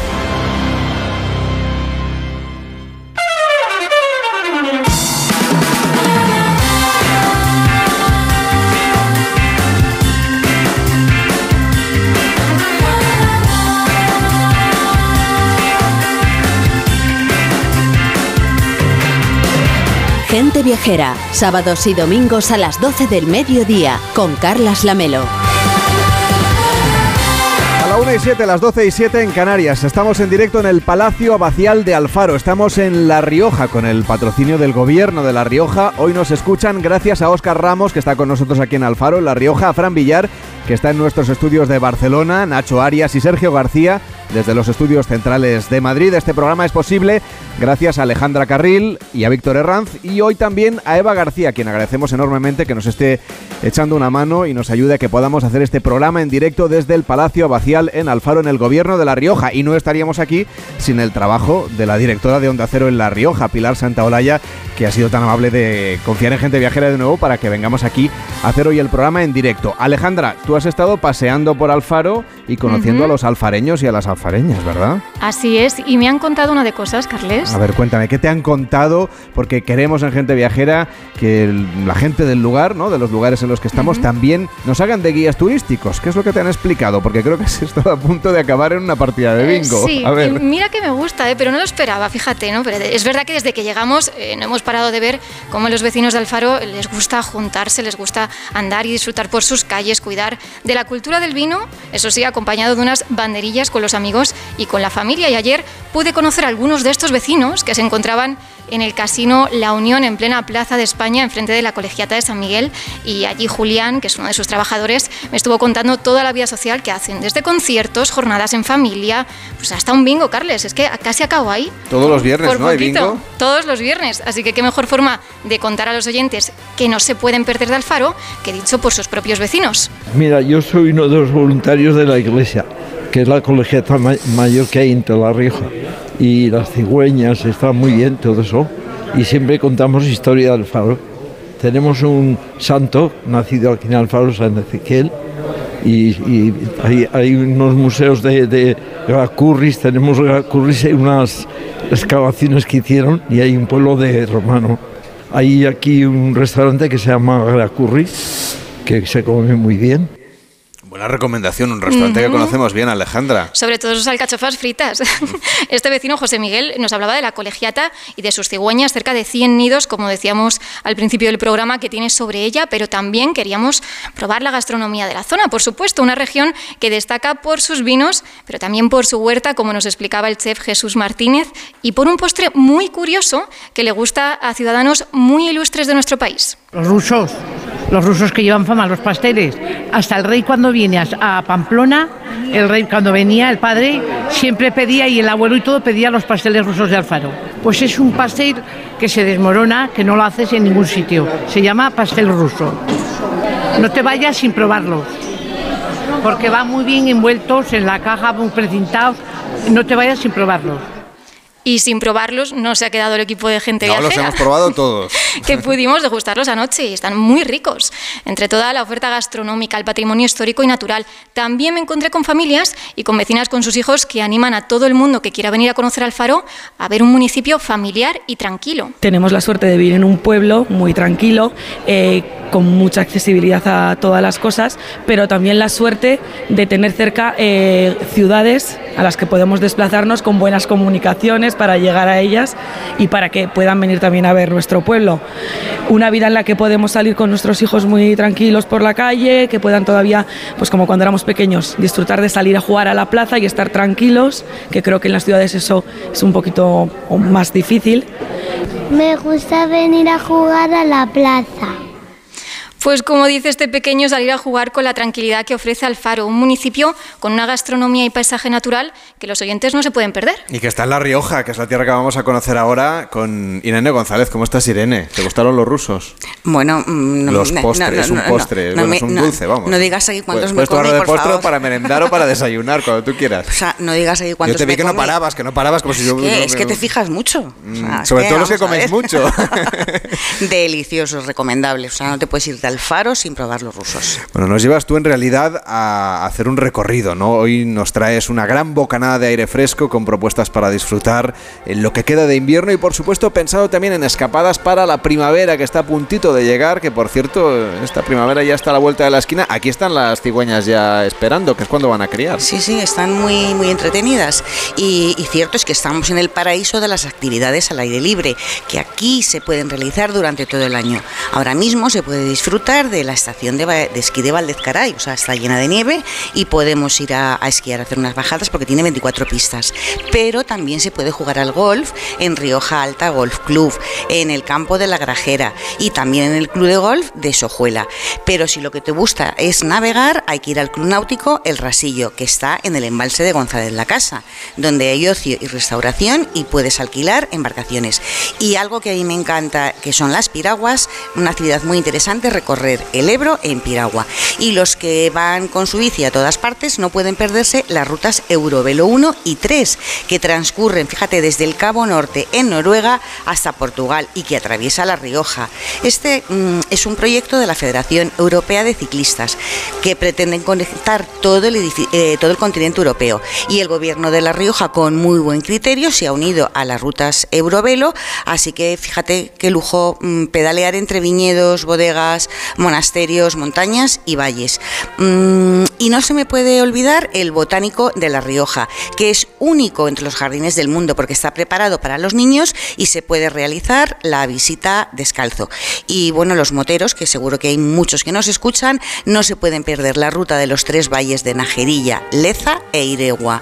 Y fíjate, mm, lo que tengo pendiente es mm, surcar eh, La Rioja Alta en globo. ¿Te falta? Sí. tienes pendiente? Yo me apunto. ¿eh? Sí, pues a ver que alguien nos escucha cuando volvemos. Pues eh, cuando haga falta. Esta semana el equipo de gente viajera va a estar a bordo de un globo aerostático. Se lo contamos el próximo fin de semana, pero en cualquier momento vamos a estar también. La, Rioja, imprescindible en globo. ¿Hay alguna ruta recomendada que nos puedas proponer así para una escapada cualquier fin de semana antes de las vacaciones? Pues sí, me animo a que todo el mundo coja lápiz y papel porque estamos en la tierra del senderismo. Tiene una enorme red de sendas con más, fíjate, de 650 kilómetros eh, de itinerarios verdes que recorren espacios naturales protegidos. Así que imprescindibles, la Melo, las rutas del silencio de la Reserva de la Biosfera, que son guiadas y que muestran la biodiversidad, la geodiversidad y donde se aprende a distinguir los sonidos del agua, de las flores, eh, vamos, los sonidos de la naturaleza algo a lo que estas prisas no nos tienen acostumbrados. Y otra obligada, la Melo, es la ruta Starlight, también guiada por monitores y que es especial por su bóveda celeste y por la calidad de sus cielos para la observación de, estrellas. Y te cuento como novedad que ambas, la del silencio y la Starlight, se pueden disfrutar eh, desde mayo, o sea, como dices tú, ya estamos prácticamente hasta octubre. Y recomendable la que va de Ezcaray a San Miguel de la Cogolla, que es una de las joyas del país, la la ruta del Camino Verde de Alama, que tiene seis itinerarios para hacer en, en bici de montaña. Y para los peques, imprescindible, o sea, toma nota tú, Venga, con tus nota. Dos ver, ¿dónde tengo que peques, pues tienes que ir al parque de Paleoaventura, Barranco Perdido, que abre ahora en Semana Santa y que está en Enciso. Tiene puentes tibetanos, una gran tirolina, una Eso me playa. gusta a mí tirarme por ahí por las cuerdas y esas cosas. Ay, a mí, pues mira, podemos ir a lo del globo, vente. a lo del globo, ah, pues ya tenemos planazo. Porque también tienen los peques una playa cretácica, tiene zonas para jugar al aire libre con dinosaurios y la colina de los saurios, donde los peques pueden buscar fósiles, montar un esqueleto y, bueno, les dan hasta el título de paleontólogos, que tú y yo salimos con el título de Bajo Alberto seguro. Qué bien. Y otro parque de aventura imprescindible para los peques es el de Sierra de Cameros en Lumbreras.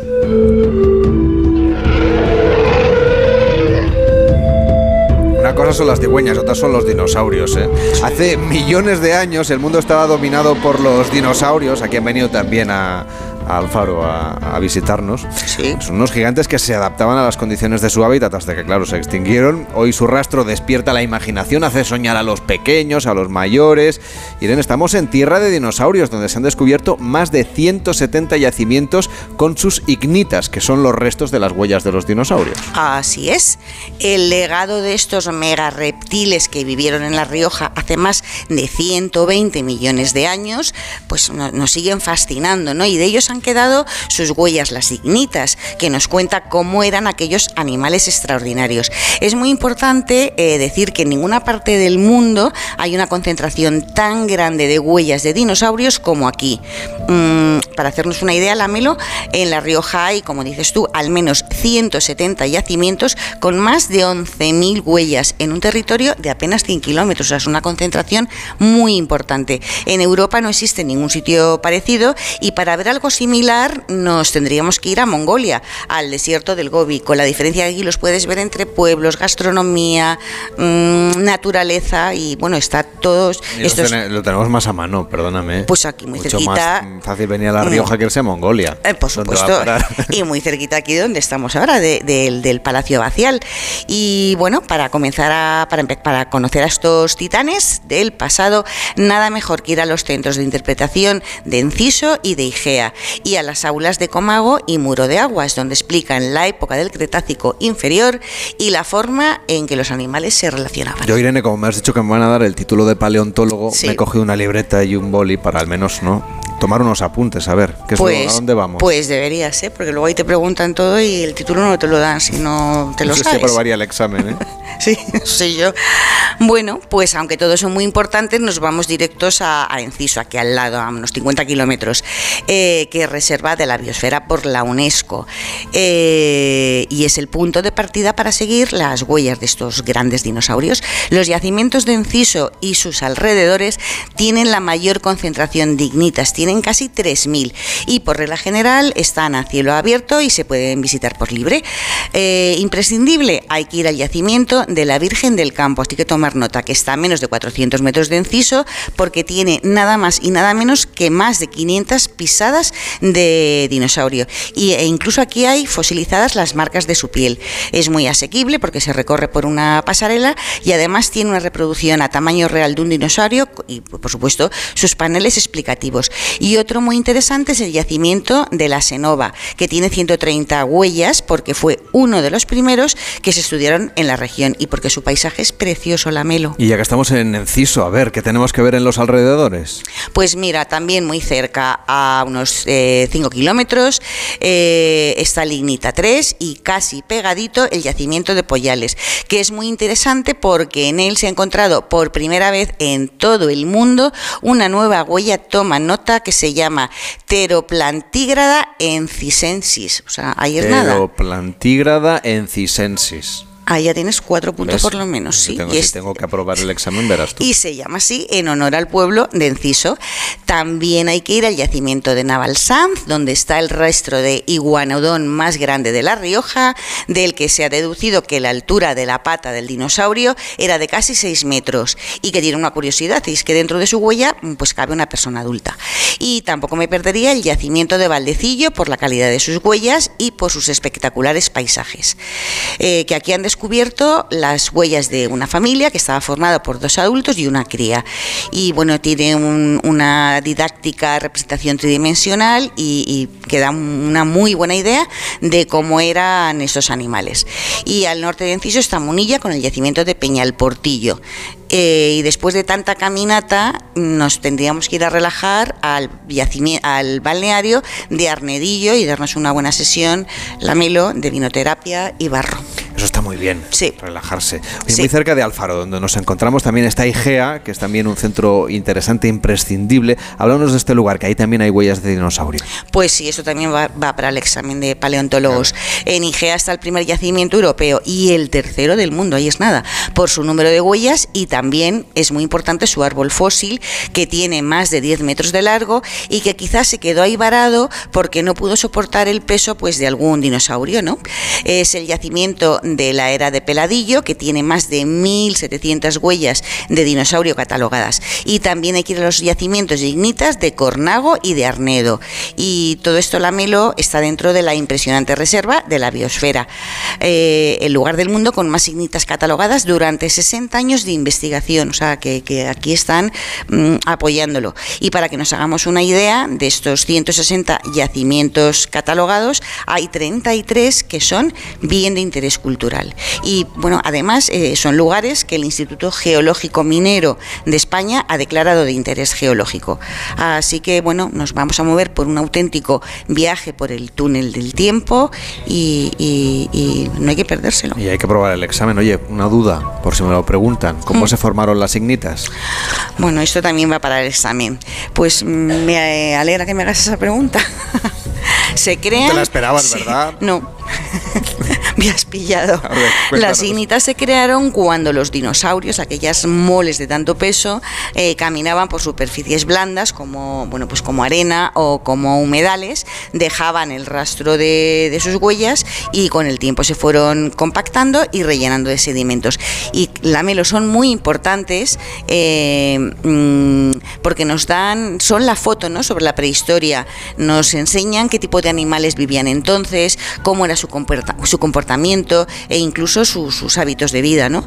Eh, también ayudan a saber el tamaño, el peso que tenía un dinosaurio, cómo caminaba y dan una muy buena idea del entorno en el que vivían. Así que la Melo, mm, seguir la huella de los dinosaurios, pues todo un planazo. Y vamos a seguir con las huellas de los dinosaurios o sin ellas. Vamos a seguir conociendo La Rioja, una región en la que nos encontramos hoy, donde está hoy en directo gente viajera y que apuesta por fomentar el turismo para conseguir acercar esa riqueza gastronómica, natural e histórica a los viajeros, pero también para hacer que la economía de esta región pues se siga desarrollando. De hecho, su consejero de Desarrollo Autonómico es José Ángel La Calzada. ¿Cómo está? Muy buenos días.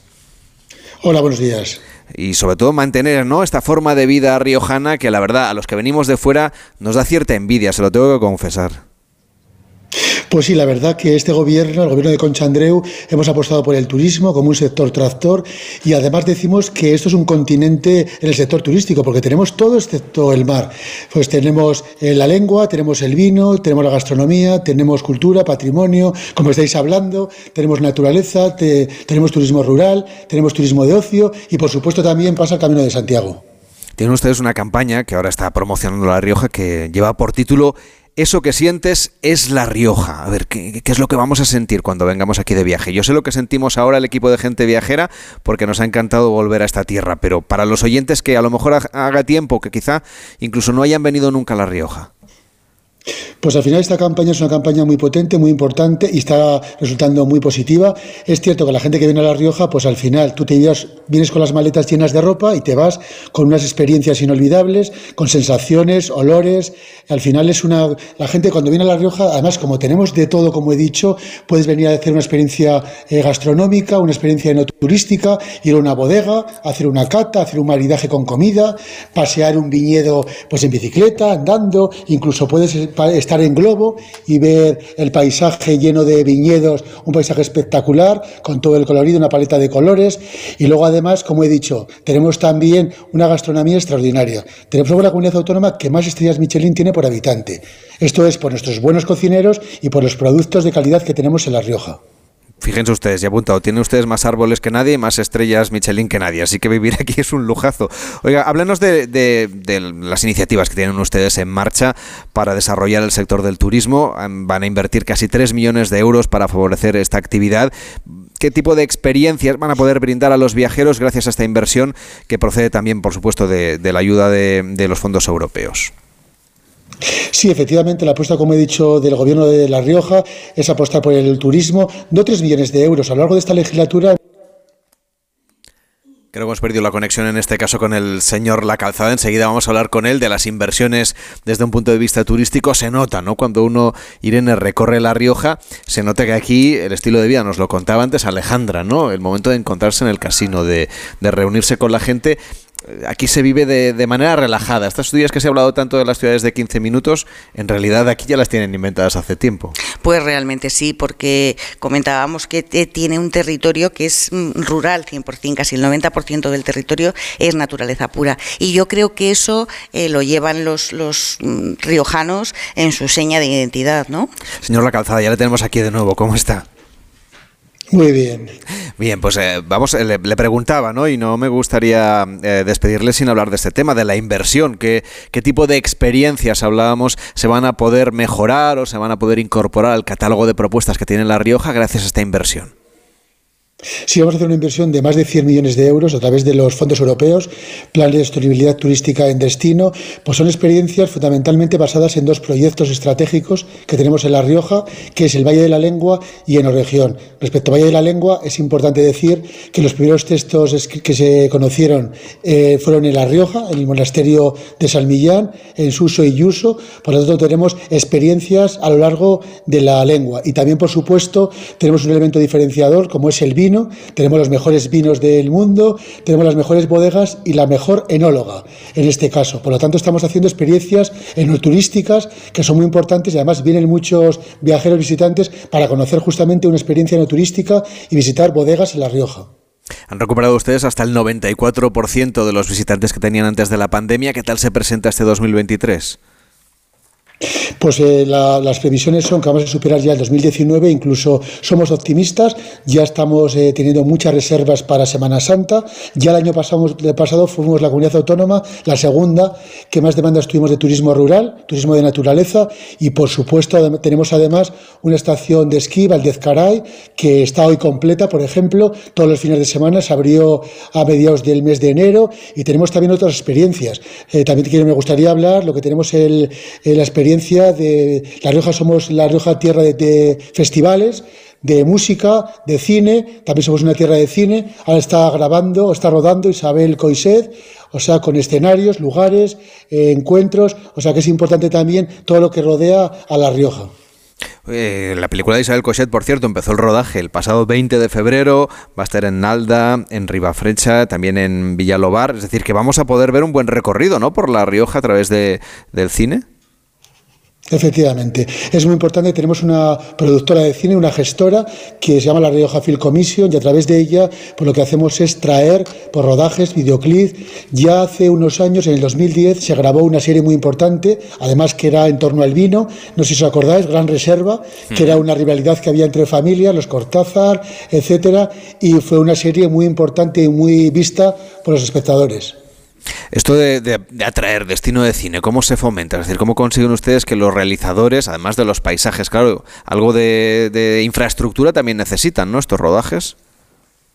Sí, pero lo más fundamental es que somos una tierra pequeña, una comunidad pequeña y al final somos muy cercanos, un gobierno cercano y tenemos todos los escenarios, todos los parajes y entonces los que vienen a rodar las productoras les damos todo tipo de facilidades y esto es muy importante. Aquí a La Rioja vendrá gente de otras partes del mundo, ¿no? ¿Cuáles son los principales mercados emisores que atraen turistas aquí a La Rioja? Pues franceses, portugueses, italianos, fundamentalmente, pero también americanos. Al final tenemos un turismo, como he dicho, el sector eh, enoturismo es fundamental para La Rioja y además quiero anunciar que este año, el año 2023, a finales de noviembre, se va a celebrar la séptima conferencia mundial de enoturismo, por primera vez en España. O sea, el año pasado fue en Italia, en Alba, y este año va a ser en La Rioja. O sea, vamos a ser el referente mundial en el sector enoturístico. Y ahora que se acerca la Semana Santa, háblenos de cómo se celebra aquí en esta tierra. Pues en la tierra, en esta tierra, pues se celebra con, con ilusión, con entusiasmo y al final dependerá mucho del tiempo, pero seguramente que vendrá mucha gente, fundamentalmente familias, a hacer un turismo activo, turismo rural de naturaleza. Como habéis hablado antes, pues puedes visitar, puedes ir a una bodega, luego visitar la ruta de los dinosaurios, donde tenemos más de 11.000 huellas con 22 municipios, 70, 170 yacimientos. Luego tenemos otra serie de cosas, como tenemos el museo más importante del vino, el Museo Y que no hablar de la gastronomía y venir a Logroño, a la calle Laurel y a la calle San Juan, a nuestros pinchos tan típicos, las patatas bravas, el champiñón, etcétera, etcétera. Pues de eso vamos a hablar aquí en Gente Viajera. Eh, se lo va a perder porque vamos a hacer una cata de quesos y de vino aquí mismo en Alfaro, pero le agradecemos mucho que haya podido conectar con nosotros para hablar del presente y del futuro del turismo en La Rioja, José Ángel La Calzada, que es consejero de Desarrollo Autonómico del Gobierno de La Rioja. Hasta la próxima. Muy buenos días. Buenos días y todos a La Rioja. Hacemos una pausa en Gente Viajera y va de verdad, ¿eh? que vamos a hacer una cata de quesos y de vino estupenda aquí en Gente Viajera en directo. Hasta ahora mismo. En Onda Cero, Gente Viajera, Carlas Lamelo. Mallorca inspira en cualquier época del año. Es tierra de contrastes, costa e interior. Serra de Tramontana, patrimonio mundial. Mallorca es gastronomía y paraíso del deporte. Encuentra más razones para visitarnos en mallorca.es. Fundación Mallorca Turismo, Consell de Mallorca. Comer frente al ordenador, los aquí remamos todos juntos, las reuniones interminables. Respira, come frente al mar, rema en aguas cristalinas, disfruta paisajes interminables. No esperes al verano para volver a respirar. Hay un lugar a menos de una hora de ti que te espera todo el año. Vive las Islas Baleares. ¿Y tú que vives en un piso? ¿Qué necesitas para tu seguridad? Pues yo vivo en un bajo y tengo un pequeño patio. Es muy fácil acceder y necesito que esa zona esté protegida. Pues con la alarma de Securitas Direct lo Gracias a sus sensores y cámaras de seguridad exteriores, si accede un intruso al patio, lo detectan. Y además, se enciende un potente foco de luz para disuadirlo. Y es que tú sabes lo que necesitas y ellos saben cómo protegerte. Llama ahora al 900-272-272 o entra en securitasdirect.es y descubre la mejor alarma para ti. Soy un enfermo de ELA y seguro que me imaginas en una silla, pero mi mayor soporte no es ese, sino la silla en la que se sientan mis acompañantes. Tú también puedes sentarte y sentirte cerca haciéndote socio en ffluzon.org con la colaboración del Ministerio de Derechos Sociales y Agenda 2030. Las mejores ficciones ahora se escuchan.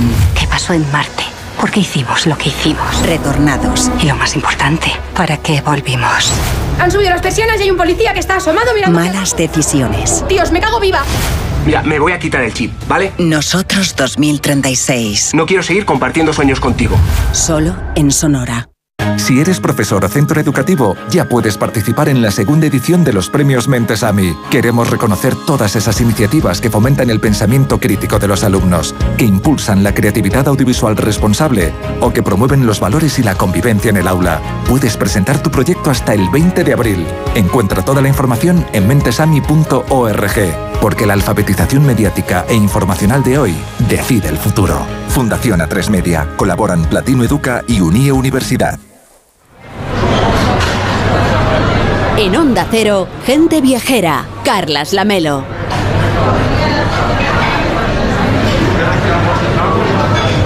Pues seguramente si paseamos por alguno de los mercados tradicionales de La Rioja encontraremos productos muy sabrosos como los que nos están acercando hasta esta mesa en la que hoy vamos a hacer una cata de quesos y donde vamos a saborear algunos de los productos de La Rioja porque hablar de un producto típico de La Rioja es hablar de cualquier producto gourmet, producto digno de estar presente en la mesa de los mejores restaurantes y aquí hay verduras, hay carnes, hay legumbres, hay conservas, dulces, mermeladas, embutidos, patés, aceites, quesos y claro, esto ya lo saben ustedes, esto es una tierra de vinos, por eso vamos a saludar a Inmaculada Escudero, que es gerente de bodegas Ilurce, ¿cómo está? Muy buenos días. Hola, buenos días. Eh, hablar de vinos y hablar de La Rioja es casi hablar de lo mismo, ¿no? Sí, la verdad es que, claro, ya lo decía una campaña que se hizo hace años, ¿no? La Rioja es una tierra con nombre de vino. Exactamente. Háblenos de la historia de, de su bodega en concreto, porque es, es cierto que, que, en La Rioja hay un montón de bodegas, pero cada una tiene su historia. Las que tienen además ese arraigo familiar, pues yo creo que hay que conocer un poco los orígenes ¿no? de este proyecto. Sí, bueno, pues eh, Bodegas Ilurce, como bien has dicho, es una bodega familiar Y claro, eh, siendo una bodega familiar, eh, pues hemos heredado ¿no? de nuestros antepasados eh, unas vivencias, unos viñedos, unas formas de, de elaborar el vino que con responsabilidad tenemos que llevar adelante. Somos la cuarta generación actualmente de la misma familia que está cultivando viñedo y elaborando vinos. Y, bueno, pues nuestra historia empezó con nuestro bisabuelo en, en Grábalos, que él empezó a elaborar vino de un poco, de una manera un poco artesanal, pero luego fue mi abuelo Amador el que, el que llegó al Faro y compró una bodega que ya estaba construida eh, en torno a 1940. Eh, entonces, ese edificio, digamos, eh, fue pues como nuestra primera bodega eh, y nuestra casa también. Y allí trabajaron mis abuelos, mis padres y mis hermanos, que actualmente somos tres hermanos los que, los que llevamos la bodega ahora mismo hasta 2010, que en 2010 eh, nos trasladamos a, una, a, una, a, un nuevo edificio, pero, pero la filosofía que teníamos originariamente eh, pues se ha mantenido ¿no? en el tiempo. ¿Cuáles son las principales variedades con las que ustedes trabajan? Pues eh, nosotros podemos decir que somos un poco una bodega un poco atípica dentro de, de Rioja, porque si tú te pones a pensar en un vino de Rioja, seguro que, que piensas en un vino tinto, eh, tempranillo, eh, pero bueno, nosotros, eh, Tempranillo, eh, de las 46 hectáreas que, que tenemos en propiedad, la variedad Tempranillo es de la que menos proporción tenemos. En ese sentido, ya he dicho que somos un poco atípicos y nos queremos salir un poco, un poco de, de la línea, ¿no? porque en nuestra zona, que es la zona de Rioja Baja, se cultiva bastante mejor la garnacha, que es lo que plantaban originariamente nuestros abuelos, que eran en ese sentido fueron bastante sabios. Eh, la variedad garnacha es la que mejor se adapta a nuestra zona. Luego también tenemos bastante graciano, eh, igual somos una de las bodegas que más proporción de graciano tenemos respecto a todo el viñedo que cultiva y eso es gracias a mi hermano Amador, que es un enamorado de, de esa variedad, y luego pues también tenemos tempranillo. Ayer probamos, el equipo de este programa, el vino Ángel, que sí. es muy conocido también y es una de, en fin, de sus especialidades, ¿no? ¿Cómo es este vino? Bueno, pues este vino eh, tiene una historia detrás. Eh, eh, pertenece a uno de los tres vinos que nosotros llamamos vinos con historia, porque eh, hacemos tres vinos de unas viñas muy determinadas y cada una de esas viñas tiene una historia detrás.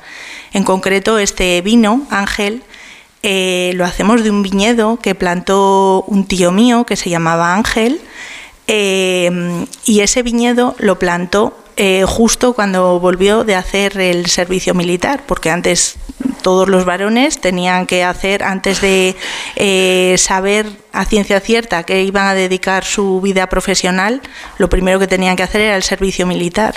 Entonces mi tío hizo el servicio militar en aviación en Zaragoza y cuando volvió mi abuelo Roque le dijo, bueno, mm, ya has hecho servicio militar, ahora ¿a qué te vas a dedicar? Venga, pues vamos a plantar una viña y además va a ser de garnacha. Y eso fue en 1965 y de ese viñedo eh, tan especial para nosotros, eh, pues elaboramos este vino que se llama Ángel. Yo ahora ya tengo aquí dos copas de Alfaro. Muy bien. Y tenemos unos quesos, así que si tuviéramos que maridar esos quesos, que de los que vamos a hablar enseguida, ¿qué especialidad o qué tipo de vino nos propondría?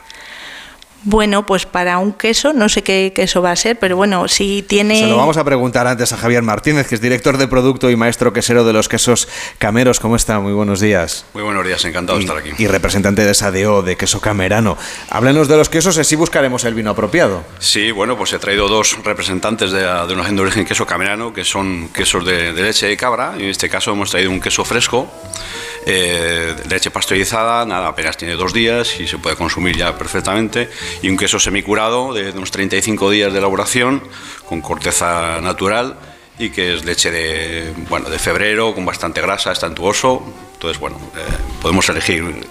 El queso encaja con, con, muchos vinos, pero bueno, siempre que hay, siempre hay algo que lo puede mejorar. Pues a ver, ahora que ya sabemos qué tipo de queso vamos a probar, para el queso fresco y para el semicurado, a ver qué propuesta de vinos le podemos sugerir a la gente viajera. Bueno, pues igual con el queso fresco, para, para que se respeten un poco el queso y el vino, yo pondría quizás el ilurce rosado, que es un vino muy afrutado, muy fresquito y es de garnacha y es bastante agradable y para el otro, que es un semicurado, pues probablemente el sueño de Amado, eh, que es un vino que creo que le va a acompañar muy bien. Le voy a preguntar a Irene González a ver por cuál quiere empezar, porque ella va a ser la que va a tener que probarlos, porque si los pruebo yo luego no puedo hablar. Así que Irene, míratelos ahí con interés. ¿Tengo que elegir? Tendrás que elegir por cuál empiezas. Te voy a dejar ah, probar los dos. O no sé si hay alguna, algún orden que deberíamos seguir, porque es todos los quesos dicen que hay que ir de menor intensidad a mayor. Sí, lógicamente probaríamos siempre el, queso fresco, porque bueno, le vamos Todavía no, Irene, no corras tanto, espérate. Eso, esos matices a leche fresca a, mantequilla, que vamos a, sus tonos dulces, puesto que el azúcar de la leche está intacta, no ha sido fermentada. Y entonces primero probamos el queso fresco y luego ya siempre los quesos más fuertes, ¿no? hacia el semicurado, que vamos a tener ya matices más al animal, un poquito más al láctico, porque hay una fermentación, nos va a recordar el yogur. Y entonces siempre hay que empezar por el, por el queso fresco. ¿Por qué son tan famosos los quesos cameranos? Bueno, son famosos porque ya tienen una historia de 700 años. Eh, Gonzalo de Berceo, cuando habla y describe la vida de San Millán de la Cogolla, ya dice que quesos dan en ofrenda por todos los cameros. Y eso ya, desde luego, que es un referente para nosotros para hacer las cosas como se hacían antes. De hecho, eh, hemos respetado eh, todo el proceso de, elaboración desde el inicio, porque este queso está vinculado a la transhumancia. La transhumancia se hacía con ovejas, este queso es de cabra. Los transhumantes, cuando iban de un sitio a otro, llevaban también una punta de cabras, que podían ser 15 o 20 cabras, y era la leche que ellos consumían, puesto que la leche de oveja se, digiere peor, y la leche de cabra, por el tipo de proteína que tiene, se digiere mucho mejor. Esa transhumancia es la que luego fue dejando esas huellas de, animales de, cabra, de cabras, por toda la Sierra de Caminos principalmente, y por toda La Rioja. ¿no? Concretamente en Igea, muy cerquita de aquí, tenemos un ganadero, sote, con 1.200 cabras de la raza malagueña, y entonces esta de origen tiene diversas eh, razas, ¿no? como la malagueña y la, eh, murciana gradaína. ¿no? Entonces, es un queso con muchísima, historia, y eso además está vinculado a la sierra, porque se hacía queso fresco, se, va, se llevaba a vender a, Logroño, y lo que no se vendía volvía otra vez a las aldeas donde ya se secaba y se quedaba convertida en semicurado o curado. Por eso la de origen, queso camerano, haciendo ese guiño a esa historia, a esa transformancia, tenemos el fresco, semicurado y, y curado, que en este caso vamos a probar. Le pregunto a Inmaculada sobre la historia familiar que hay detrás de sus bodegas. Creo que también hay una historia muy interesante y muy sentimental, la historia de sus padres y su vinculación con el queso. ¿Cómo comenzó esta aventura? Este, eh, ya nos salimos de la duración de origen, hablamos ya de qué son los cameros, que es una de las queserías que está dentro de la de origen en la cual yo trabajo y es una empresa familiar en la cual yo también soy, soy el hijo de los fundadores, uno de los hijos, somos cuatro hijos. Y esta quesería empezó en 1961, pero empieza con una historia de amor. Eh, mi madre es de un pueblo de Garbarrulín, de La Rioja, eh, muy pequeñito, ya, ya tenía sus cabras, hacía un poquitín de queso, pero era muy, muy humilde, una familia muy humilde, bueno, sobrevivían un poco de aquella manera a la posguerra. ¿no? Mi padre era de Angunciana, a unos 15 kilómetros, de una familia más asentada, en la cual tenían carnicería, y mi padre iba a, ver, a comprar los, cabritos a mi madre, y ahí se conocieron con 17, 18 años. Con, los, con los años se enamoraron, pero mi abuelo no les dejaba casarse. Vaya. Pues había una diferencia económica entre unos y otros y no les dejaba casarse. Ellos se fugaron pero en aquel entonces una mujer no podía viajar así sin más ni más. Parece mentira que lo tengamos que decir. Tenía que llevar el libro de familia. Tenía que llevar el libro de familia y entonces se casaron por sorpresa a las ocho y media de la mañana en Miranda de Ebro, que era donde metía mi madre familia. Y entonces ya se fueron a, a Bilbao a vivir. Y ahí ya mi padre ya había hecho el, curso de maestro quesero en Madrid. Volvió otra vez a, a los orígenes angunciana porque mi abuelo en sociedad tenía una quesería allí, pero mi abuelo había salido de esa sociedad y ya entró mi padre donde cogió las riendas y ya funcionando. Y empezó a funcionar en 1961 con, con, esa quesería. Mi padre y mi abuelo no tuvieron relación casi hasta el final de sus vidas. Eh, mi, padre, mi abuelo ya demandó un poco eh, el cariño de mi, de mi padre y entiendo que ya se perdonaron y pero bueno, es una historia que donde, donde hemos crecido, donde hemos, donde hemos el punto de partida para nuestra, nuestro quesos camero. Menuda historia de amor, eso hay una novela aquí detrás. ¿eh? Hay que decirle a Isabel Cochet que ya que Pues está rodando, la próxima historia sea la de su familia. Lo hemos pensado, nuestra madre, gracias a Dios, vive y, y no lo sé si nos dará permiso, pero bueno, esperemos que sí. Seguro que sí. Ahora Irene ya puede mm, probar el queso y además, eh, pero antes Irene, pues yo, yo te voy a hacer sufrir hoy Irene. Eh, también hay aquí aceites, porque hay que hacer una cata de quesos con aceite. Uf, qué bueno. Sí, eh, otra de las cosas que hacemos en la, en la familia, en, la- en Lácteos Martínez, es eh, aceites de oliva. Eh, hace 12 años empezamos un proyecto eh, con dos fincas, una en, en Aro que se llama Finca, eh, la marca eh, Finca Malzapato, donde tenemos la variedad Royola, que es autóctona de La Rioja, en producción ecológica. Es un olivar con manto vegetal, donde podemos, eh, donde dejamos que la naturaleza crezca por su, por su albedrío. Y entonces muchas veces encontramos zorros, corzos, eh, garzas, eh, topillos, que eh, hacemos con una pequeña biodiversidad para que todo eso se mantenga de esa forma. Y luego tenemos la variedad arbequina, que la tenemos aquí, que, eh, aquí en Alfaro, con 55 hectáreas, en el Corral de Don Carlos, un paraje que se llama Corral de Don Carlos, donde compartimos con nuestros amigos eh, de Carey eh, ese olivar y tenemos las dos, las dos variedades. Pues mientras prepara usted la cata del aceite y del queso, voy a saludar a Ramón Villero. Hola Ramón, ¿cómo estás? Buenos días. Ah, hola, buenos días, Carles. A ti no te voy a dejar probar el queso, te voy a hacer que No, seas no. el testigo de. Va, va a tener que hacerlo Irene, pobrecilla que es la que se sacrifica en nombre de todo el Sí. equipo, porque alguien tiene que quedarse aquí para hablar. Un mudo testigo de, de- de la experiencia. De sufrir y de sufrir. Bueno, ahora mismo aquí en Alfaro, donde estamos haciendo el programa en directo de gente viajera, estamos preparando esta cata de aceites. La está usted poniendo en, en vasitos, ¿no? ¿Tenemos que tomar un chupito de aceite? ¿O Sí, ¿Cómo vamos a hacer es- la es cata? A un ver. chupito, vamos a ver, lo, lógico sería hacerlo en cataceites, pero es más práctico el chupito, puesto que bueno, estamos en directo y tenemos que ser un poco prácticos. Hay que seguir, la radio tiene que seguir, Hay- hay claro. que- tiene que seguir. Lo lógico es que vamos a probar la arbequina, que además que es el de aquí de Alfaro. Venga. Y, es- y lo, lo- lo- lo suyo es calentar el, ace- el aceite. ¿Mm? A ver, yo lo voy Con las- con repartiendo. las- con A- a. Ramón no le voy a dar nada, ¿eh? Porque Ramón es el que tiene que hacer las preguntas mientras yo cato. Tenemos ya el chupito de aceite. ¿Cómo lo calentamos? Así nos lo Calentamos. ponemos sobre la mano, ¿no? Lo cubrimos con nuestras Lo manos. cubrimos, lo calentamos un poquito. ¿Vale? Esperamos que se caliente y lo primero que, hace- que vamos a hacer es olerlo. Para olerlo siempre tenemos que estar concentrados.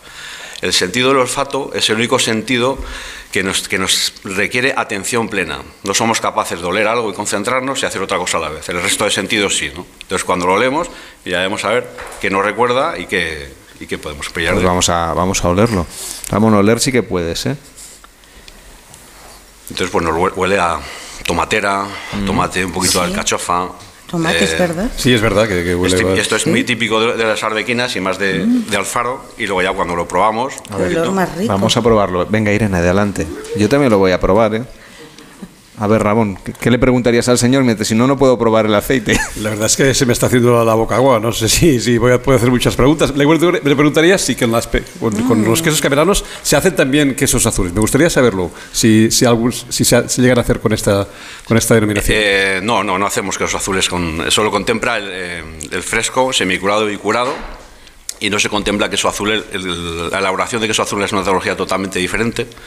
Y bueno, no, no se contempla en este. Sí que hemos hecho pruebas, en la, la que sería de forma individual. Han salido cosas majas. Además, hicimos un queso azul en- aprovechando un calado de piedra, de donde se, se guardaba vino. Pero bueno, eh, acabo de soltar algo exclusivo que no teníamos todavía que contar. Pero bueno, es- es, Pues vamos a dejar que Irene ya, porque pobrecilla la tengo aquí esperando que, que cate el queso. Por ejemplo, empezamos por el queso fresco. A ver, ¿cómo se hace una cata de queso fresco? Bueno, pues eh, lo mismo que el- tenemos que aplicar los, los sentidos, incluso tenemos que aplicar los cinco sentidos, en este caso incluso el oído, cuando tengamos el queso en la boca, cómo A ver, van a Irene. chirriar los dientes en, en- en la A ver, boca. queremos oír tus dientes chirriar, Irene. Adelante. Voy. A ver. Irene es una profesional, les está aquí sacrificando por todos. A ver. Es un queso dulce, puesto que no está fermentado. Delicioso. Es que no puede salir un queso de una historia de amor, como has contado, y de unas cabras que están pacta- pa- pastando en estos paisajes es que sale esta joya. Inmaculada, le vamos a dejar probar también el queso. A ver, pásame la bandeja No, que no que se lo come, no que se lo come. No, hombre, que se lo coma, claro que No, sí, no. Inmaculada. A ver, para Que se probar, gasta. Para hacer la, la cata del vino y la cata del aceite es Delicioso. distinta, por lo que veo, ¿no? En este caso, Sí, sí, sí. en la- como estamos probando quesos con denominación de origen, tenemos dos, que es el queso fresco, que es el que se hace, lo hace son dos, eh, dos queserías las que pertenecen a la denominación de origen, y este queso fresco concretamente lo hace queso Celia en, en Arnedo. Y el queso semicurado ya lo hacemos con los cameros en, en Aro, ¿no? Quería hacer ese matiz para... Pues la verdad es que sí que nos, nos, nos, nos sabe ¿no? a la leche, a la, a la leche cruda, esa manera, ese, ese sabor casi podríamos decir, ¿no? De, de, de- la granja que podemos saborear de, de manera intensa. Y ahora sí hablamos, por ejemplo, del queso semicurado, para que Irene pueda hacer la prueba. Aunque yo les confieso que también lo he probado ella. El queso semicurado... He aprovechado como, está- como estaban los demás hablando, pues yo he dado cuenta del queso, claro que sí. Está diciendo que no, pero lo está probando. valoramos, siempre que vamos a catar, pues valoramos eh, primero el color. Los quesos de cabra van a ser siempre muy blancos por el tipo de, de grasa que tienen, que no es capaz de, de- de compor- de- de recoger una molécula que es la- el caroteno, y siempre, siempre quesos muy blancos. Y luego lo partimos debajo de la nariz, lo olemos y nos va a recordar a esa leche fermentada, un poquito a yogur, Cierto. cuando a medida que dejamos pasar el tiempo en la curación nos recordaría más a sabores ya terciarios como el, como el queso más maduro, establo. Y así cuando lo ya luego pasamos a la boca, Mientras hacéis la prueba, le voy a preguntar a Ramón Villero por lo que estuvo viendo ayer. A ver, cuéntanos, Ramón, que, que viniste entusiasmado, porque una parte del equipo se quedó viendo la colegiata y tú, como, como, como digamos, aventurero, te fuiste a un sitio cargado de historia. Sí, la verdad es que fui a contribuir a la EUCADE y un nacimiento del que volví, bueno, ya lo viste, impresionado, un lugar que, que me dejó anoradado. Un- uno de los yacimientos, yo creo, más importantes de, de España y de La Rioja. Bueno, de La Rioja seguro y de toda España. Pues nos lo cuentas después de la pausa de publicidad, que vamos a acabar con el queso, y con el aceite y con el vino. Me espero un ratito. Hacemos una pausa en Gente Viajera, nosotros nos tomamos el queso y a la vuelta vamos a recorrer ese rincón de La Rioja del que nos hablaba Ramón Villero. Carlas Lamelo, gente viajera. Comer frente al ordenador, los aquí remamos todos juntos, las reuniones interminables. Respira, come frente al mar, rema en aguas cristalinas, disfruta paisajes interminables. No esperes al verano para volver a respirar. Hay un lugar a menos de una hora de ti que te espera todo el año. Vive las Islas Baleares. Mallorca inspira en cualquier época del año. Es tierra de contrastes, costa e interior. Serra de Tramuntana, patrimonio mundial. Mallorca es gastronomía y paraíso del deporte. Encuentra más razones para visitarnos en mallorca.es. Fundació Mallorca Turisme, Consell de Mallorca. Onda Cero Madrid, 98.0. ¿Tienes experiencia laboral pero no tienes un título oficial que la reconozca? Ahora puedes acreditarla y mejorar tus posibilidades de empleo y promoción laboral. Inscríbete en el procedimiento de reconocimiento de las competencias profesionales de la Comunidad de Madrid. Infórmate en comunidad.madrid o llamando al 012. Tu trabajo se merece un título. Campaña financiada por el Ministerio de Educación y Formación Profesional y por la Unión Europea Next Generation. Comunidad de Madrid. Puy de Fu estrena la temporada 2023 el 1 de abril. Vuelve el sueño de Toledo. A pluma y espada, el último cantar. Cetrería de Reyes, Allende la mar Océana. Y este año con tres nuevos espectáculos y grandes novedades. Puy du Fu. El 1 de abril la historia te espera. Compra ya tus entradas. La Comunidad de Madrid cuenta con una línea de ayudas para la rehabilitación y mejora de edificios, con el objetivo de reducir el consumo energético de tu vivienda. Así que infórmate sobre los diferentes programas de financiación a través de la página web de la Comunidad de Madrid en el área de vivienda y solicite las ayudas hasta el 30 de junio de 2023. Campaña financiada por la Unión Europea Next Generation. Plan de recuperación, transformación y resiliencia. Comunidad de Madrid. En Ahorramás sabemos que si los precios se ponen chungos, el rompeprecios de Ahorramás los machaca en un segundo. ¡Vamos a ahorrar a lo bestia! Porque llega el rompeprecios de Ahorramás con ofertas brutales. Como la malla de 3 kilos de patatas por 0,79 euros el kilo de la malla. En Ahorramás estamos que lo rompemos. Mamá, mamá, mamá. Nada, que no hay manera de pillarte en casa. Se nota que moverse por Madrid ya no cuesta nada. Ahora el abono transporte para mayores de 65 es gratuito, porque hoy se sale, y mañana, y pasado. Consorcio Regional de Transportes, Comunidad de Madrid. Ven a Menorca, escapa de la rutina y conecta con la naturaleza, con la cultura, con la gastronomía, porque el lujo reside en disfrutar de lo auténtico, en disfrutar de las pequeñas cosas. Ya puedes disfrutar tu vuelo directo a Menorca con Iberia Express. Menorca, la isla de los pequeños placeres. El Servicio 012 de Información y Atención al Ciudadano de la Comunidad de Madrid lanza un nuevo servicio adaptado a personas sordas o con discapacidad auditiva y fonal. Llama ya y recibe toda la ayuda que necesitas. Servicio 012, un número para todo y para todos. Comunidad de Madrid. Díaz Pérez Yolanda. Sí.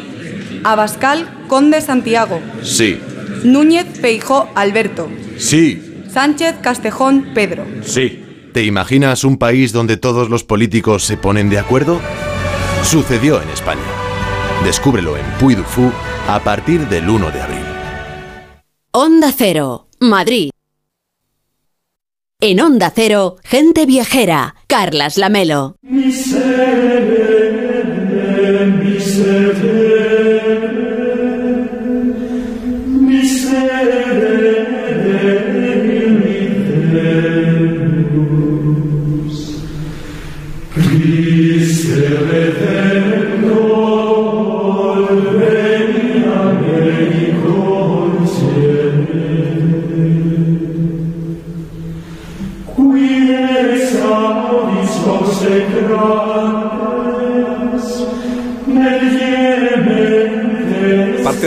Natural del paraje donde se ubica es un yacimiento como muy fácil de entender y que te permite conocer cómo vivían los pueblos celtíberos de la Edad de Hierro. Parece que su nombre quiere decir pueblo blanco o ciudad blanca y viene dado por el color de la tierra caliza al excavarla.